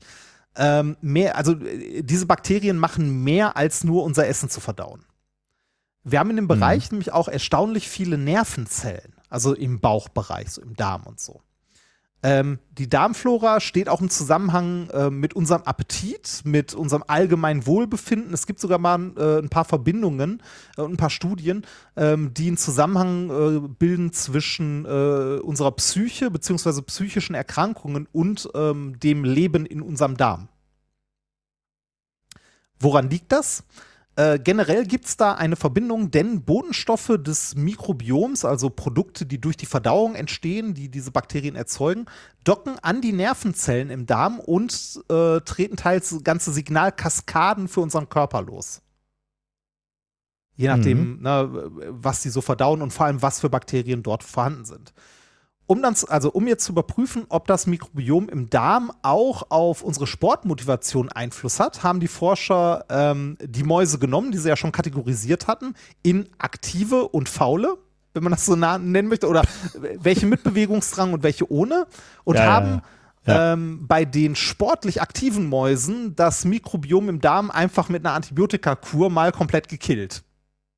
Oh Gott, Ja, schön. ist tragisch, okay. ne? Was glaubst du war das Ergebnis? Äh, das haben sie bei den Faulen gemacht Bei den oder bei Aktiven, den, bei den äh, Sportlern. Sportler? Ja, wenn du das schon so fragst, äh, vermutlich äh, äh, waren die danach faul. Richtig. Die wurden danach zu Couch Potatoes und haben sich nicht mehr so viel bewegt. Shit, ja, das macht mir jetzt richtig Angst. Was, äh, was äh, Pass auf, was du isst, ne? ich darf jetzt nicht, wie genau, ich darf mich jetzt nicht falsch ernähren. Ja. Äh, okay. Ey, ey, um dich zu beruhigen, andersrum hat das aber auch funktioniert. Die haben nämlich bei den Sportmuffeln ähm, die Darmflora der äh, sportlichen Tiere transplantiert, also ein paar der Bakterien. Und geguckt, was das macht. Und das hat äh, dazu geführt, dass die Sportmuffel plötzlich sportlich aktiver wurden. Ich sehe viel Potenzial für Ich auch. Darmdoping. ja. ähm, äh, die Darmflora genauer untersucht hat gezeigt, dass hier zwei bestimmte Bakterienarten für dieses Ergebnis verantwortlich sind, und zwar Eubacterium rectale und Coprococcus eutactus. Meine Güte. Ähm, das sind also das sind Bakterien, die erzeugen im Darm sogenannte Fettsäureamide und das ist ein Botenstoff, der an die CB1 Endokannabinoid-Rezeptoren im Darm andockt, die dann bei sportlicher Betätigung eine Signalkaskade lostreten, die zur Ausschüttung von Dopamin im Gehirn führt. Und das haben die ähm, Bei Ja. Sport. Äh, und das das ist ja relativ, also das ist ja ein verhältnismäßiger naher Ja, Zusammenhang. genau. Ne? Also irgendein Fett wird erzeugt im, im, im Darm, der setzt. Okay, äh, der wird dann, der dockt dann äh, an irgendwas an und äh, wenn du, wenn da was angedockt ist und du machst Sport, dann schütz, äh, schüttet der irgendein Belo Genau. Belohnungs, äh, Genau. Das, das bedeutet aus. aber auch, dass die ähm, Mäuse, die diese Bakterien in ihrer Darmflora hatten, beim Sport machen halt Dopamin im Gehirn ausgeschüttet haben. Und das haben die auch gemessen. Also, sie haben auch äh, das Dopaminlevel ähm, der Mäuse gemessen. Und die Mäuse, die das nicht hatten, hatten diesen Dopamin aus, äh, also diese Dopaminausschüttung halt nicht. Das heißt, die ähm, sportlich aktiven Mäuse haben unmittelbar die Belohnung beim Sportmachen bekommen, dadurch, dass halt Dopamin ausgeschüttet wurde. Und das, äh, wie wir wissen, ist Dopamin ja ähm, der Bodenstoff für Glücksgefühle. Und Mhm. ähm, das ist dann natürlich leicht vorstellbar, dass die äh, Mäuse, die durch Sport eine Dopaminausschüttung im Gehirn hatten, leichter motiviert waren, das wieder zu tun. Interessant ist jetzt, dass das Ganze auch funktioniert hat, wenn die Mäuse diese Fettsäureamide äh, nicht als Transplant, also nicht die Bakterien transplantiert bekommen haben, sondern diese Fettsäureamide mit der Nahrung aufgenommen haben. Hm, okay. Oh Gott, ich sehe wirklich da jetzt in der, äh, in der Sportbranche, die ist eh so angeschwurbelt, ne? Die nehmen ja auch so Magnetarmbänder und alles Mögliche. Da sehe ich demnächst Pillen, äh, wo du. Kann man das schlucken? Also Ja, offensichtlich, ja, ne? also, Den Mäusen haben sie äh, das schon mal gegeben. Zu fressen. Die Frage, die sich im Anschluss natürlich an diese Erkenntnis stellt, ist, äh, ob es beim Menschen eine ähnliche Verbindung zwischen den Darm Ja, ja, Darmbakterien und der Ausschüttung äh, von Dopamin halt beim Sport gibt. Sollte das Klar. so sein, ne, dann ergeben sich da natürlich äh, sowohl Dopingmöglichkeiten, wobei das ist halt ne, Du wirst Nee, ja nicht genau, besser wirst- dadurch. genau. ne? Also gut, du trainierst natürlich auf Dauer ein bisschen länger, aber du hättest mehr Richtig. Spaß. Also wahrscheinlich werden das dann eher Fi- Fitnessstudios, die dann sagen, äh, bei uns gibt es dieses, äh, diese Fettsäure umsonst ja beim, genau, äh, im, im, genau, Trinkwasser. bei allem drin. Deswegen macht das hier alles, deswegen macht das bei uns mehr Spaß. Aber ist, ist natürlich trotzdem, ähm, wenn das funktioniert, ein äh, interessanter äh, Behandlungsansatz bei äh, übergewichtigen Leuten oder in der äh, Sportpsychologie Oh ja, oder so. stimmt. Ne? Dass du Ja, da stimmt. halt äh, Mhm. bei körperlicher Betätigung mehr Freude empfindest. Aber äh, ins Wobei, äh, wa- wahrscheinlich wäre es sogar auch leistungssteigernd, denn äh, es gibt ja einfach auch so äh, Disziplinen, die einfach wirklich Schmerz Ja. sind. Ne? Und wenn du da dann irgendwie Dopamin noch mehr ausschüttest, äh, ähm, das kann ja nicht schaden. genau, mehr zumindest. Dopamin also, kann nicht schaden. Das ist auch schön. Ja, krass. Also äh, ich muss ja immer zugeben, äh, so, so ein bisschen mh, verängstigt mich das auch immer, dass wir nur so chemische Fabriken sind Ja. irgendwie. Ne? Du kippst irgendwo was rein oder irgendwo wird was produziert und dann verhalten wir uns halt anders ne? oder empfinden Dinge anders. Also das ist ja äh, also sagen wir mal, du, du, du triffst deine zukünftige Frau zum ersten Mal ähm, und dann kannst du schon froh sein, wenn irgendwie dein Chemiehaushalt gerade günstig ist. Ne? Wenn, de- denn wenn es dir gerade besonders schlecht geht oder du gerade irgendwie depressiv bist, äh, dann wirst du deine zukünftige Frau nicht erkennen. Ja, ne? Oder du hast dann ich- keinen Bock auf die. Also wir sind einfach nur so Opfer unserer, unserer Ja, das finde ich, Chemie. das finde ich sehr gruselig, gerade wenn man ähm, über Drogen nachdenkt. Ne, so, äh, da zweifelst du dann ja tatsächlich schon irgendwann dran, was ist deine Realität? Ne, wenn du Ja, so, genau, wenn du genau, so ja. äh, stark halluzinogene Drogen hast oder so. Ähm, pff, äh, Und ich meine, wenn genau, okay, das natürlich auch, ne? Aber auch, äh, auch jetzt da, dein Mhm. Beispiel, ne? Wer steuert uns eigentlich? Das sind Darmbakterien, die Ja. uns steuern. Also gut, es ist ja jetzt nur die Ausschüttung von ein bisschen was, das ist jetzt noch nicht direkt Steuerung, aber wahrscheinlich sind wir nur das, was äh, so insgesamt in und an uns rumkreucht und fleucht. Ne? Das ist dann wahrscheinlich der, der unser Ja, freier Wille. wahrscheinlich, äh, also die, dieses System Körper, haben wir ja schon gesagt, ist ja unglaublich komplex, ne, mit allem drum und dran. Mhm. Ähm, und wahrscheinlich hat unsere Ernährung, beziehungsweise das, was dann irgendwann Oh ja. an Darmbakterien oder so in uns oder in unserem Körper lebt, äh, einen massiv, also vielleicht sogar einen massiven Einfluss auf unsere Psyche. Mhm. Mhm. Krass. Ah. So ist es. Das äh, war Thema 2.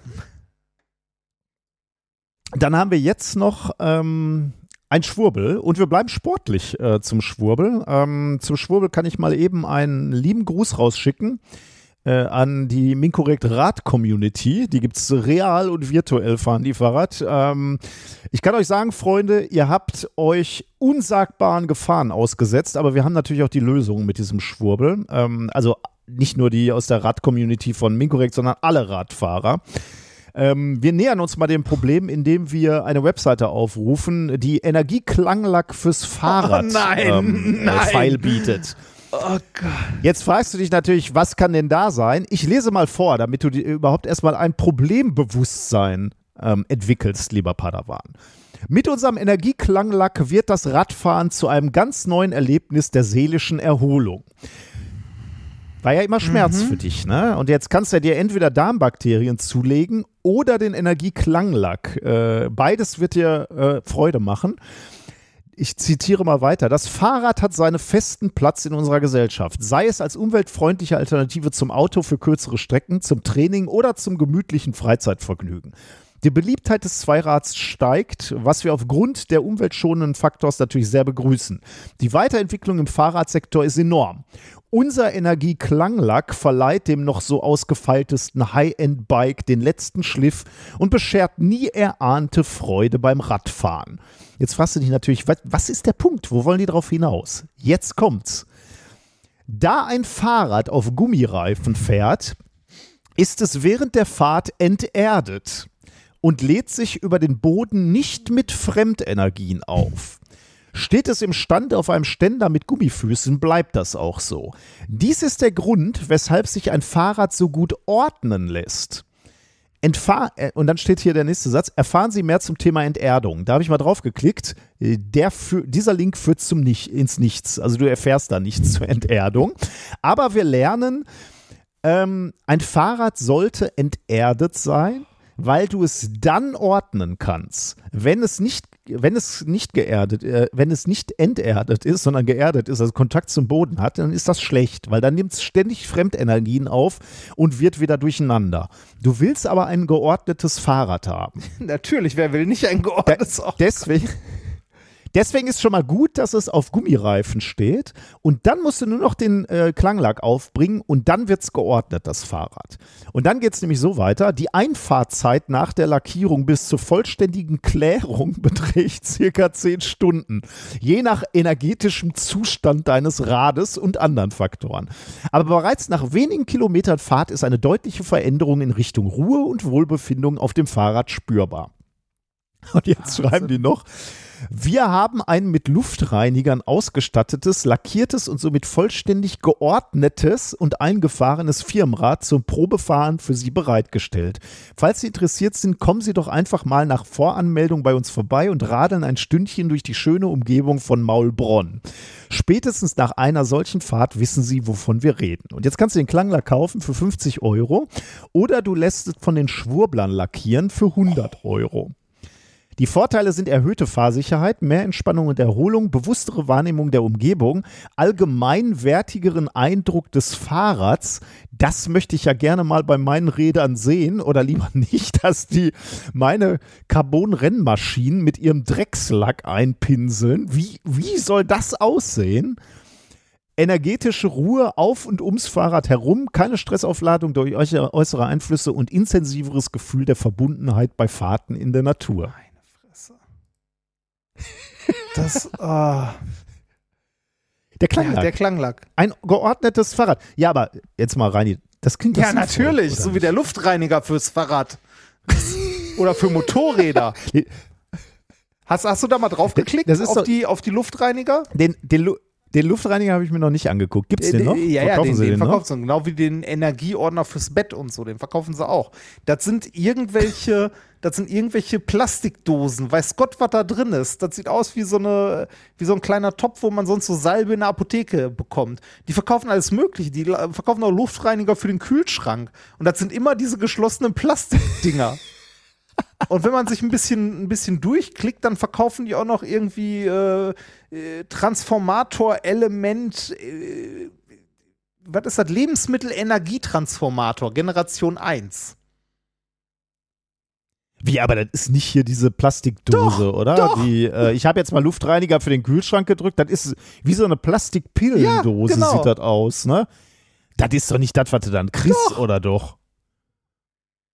Das, äh, äh, also, äh, die machen, also, die verkaufen auch hier Netz, Die äh, Schei Elektro, Elektronetzfilter und so, die du dann Äh, das sind so kleine Döschen, die klebst du dann irgendwo an Stromkabel dran.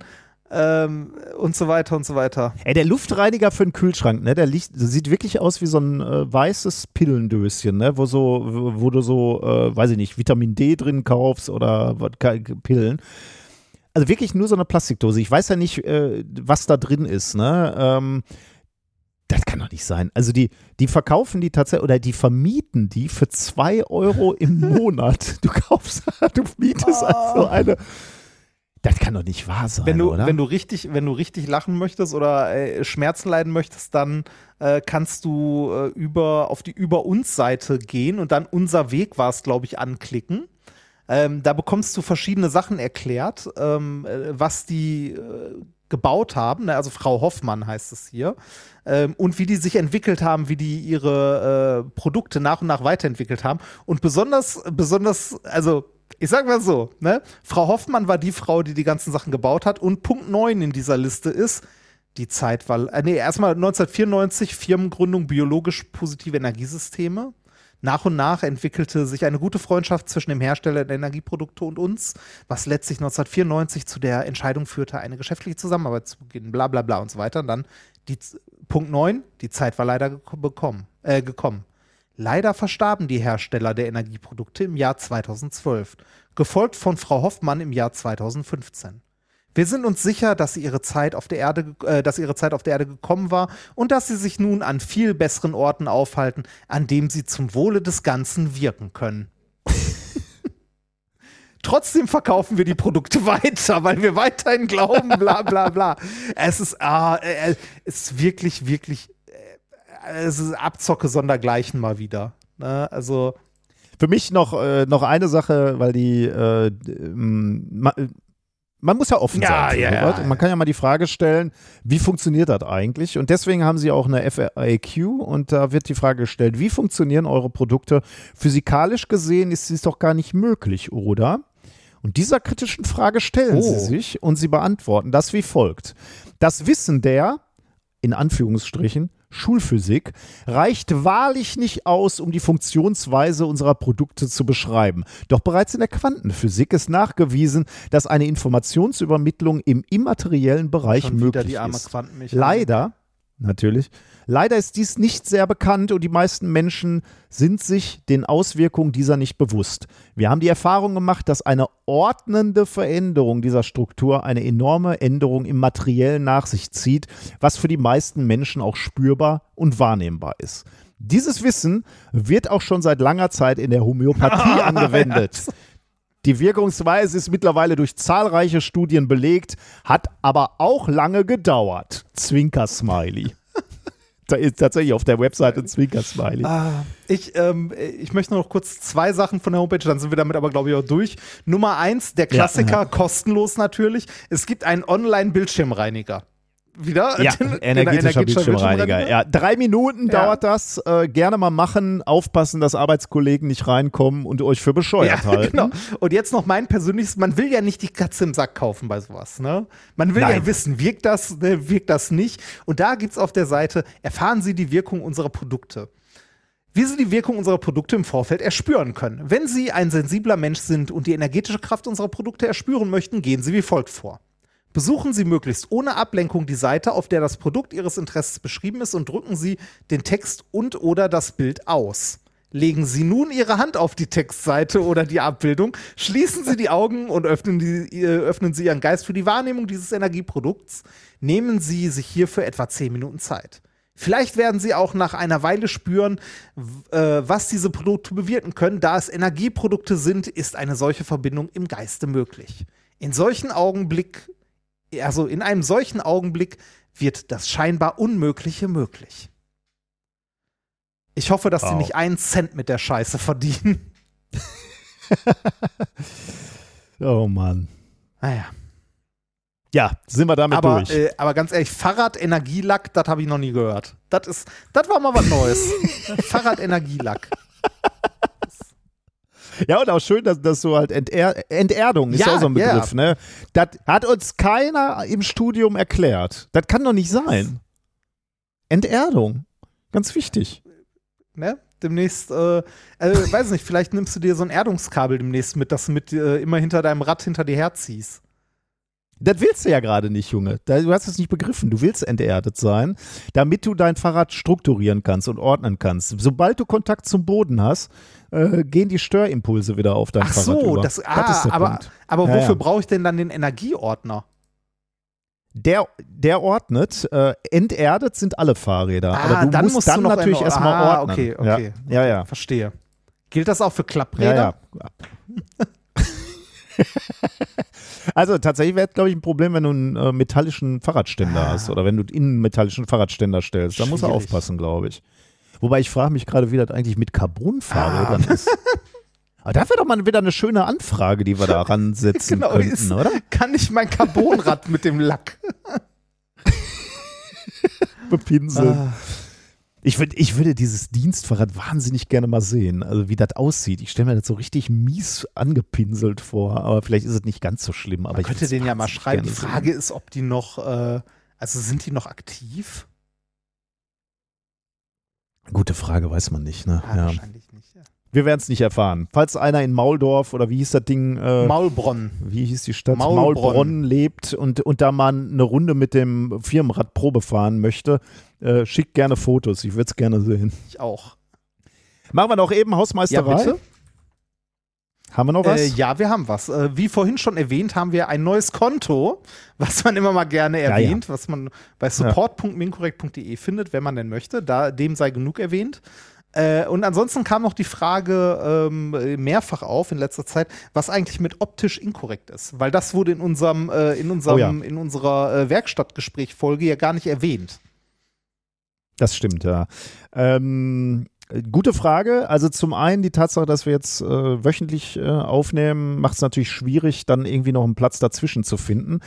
Äh, einen regelmäßigen. Allerdings, äh, Lust hätten wir beide schon. Ähm, möglich, wir denken gerade drüber nach, wie das denn möglich sein könnte, dass wir, also Reini und ich, äh, möglicherweise an einem Ort sind, um dann mal gemeinsam aufzunehmen, weil das natürlich Dinge deutlich einfacher machen würde. Man könnte mal Dinge wirklich zeigen. Experimente und, ausprobieren äh, und so.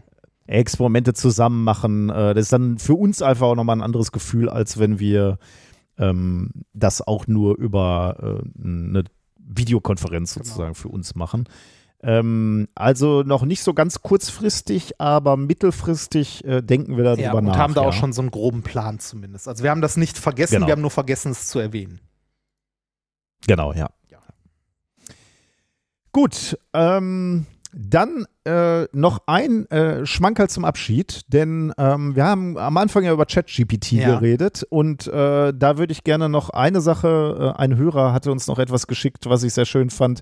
Ähm, ein, ähm, ein Gedicht.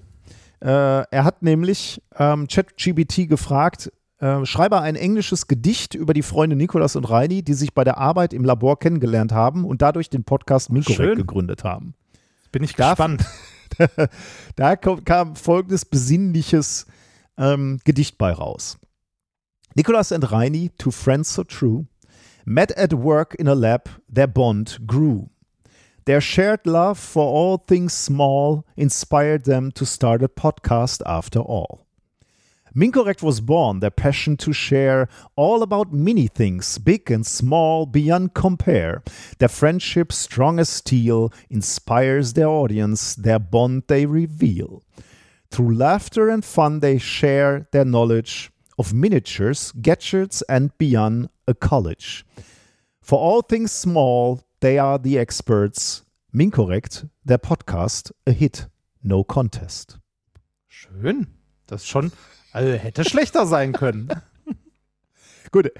Äh, ChatGPT dachte, Minkorrekt bezieht sich auf einen Podcast über kleine Ah, Dinge, aber also, ich mein, das, also, du glaubst gar nicht, wie oft mir das schon passiert ist, dass ich irgendwo, sei es für, äh, f- für beim Finanzamt, für Reifen, für irgendwie Reparaturauto, für äh, irgendwelche Hardware, die ich bestellt habe, wie oft ich Rechnungen zurückgeschickt habe, weil da Mini-Korrekt drauf stand. Das ist die Firma Mini-Korrekt Tja. oder nein, Min-Korrekt. Das- Nicht Mini-Korrekt. ah, ja. Ah, es ist, wie es ist. Gut, das war Minkorrekt Methodisch inkorrekt Folge 232 vom 10.01.2023. Es verabschieden sich Jan Mewes und Stefan Schubert. Bis nächsten Montag. Tschüss. Macht's gut.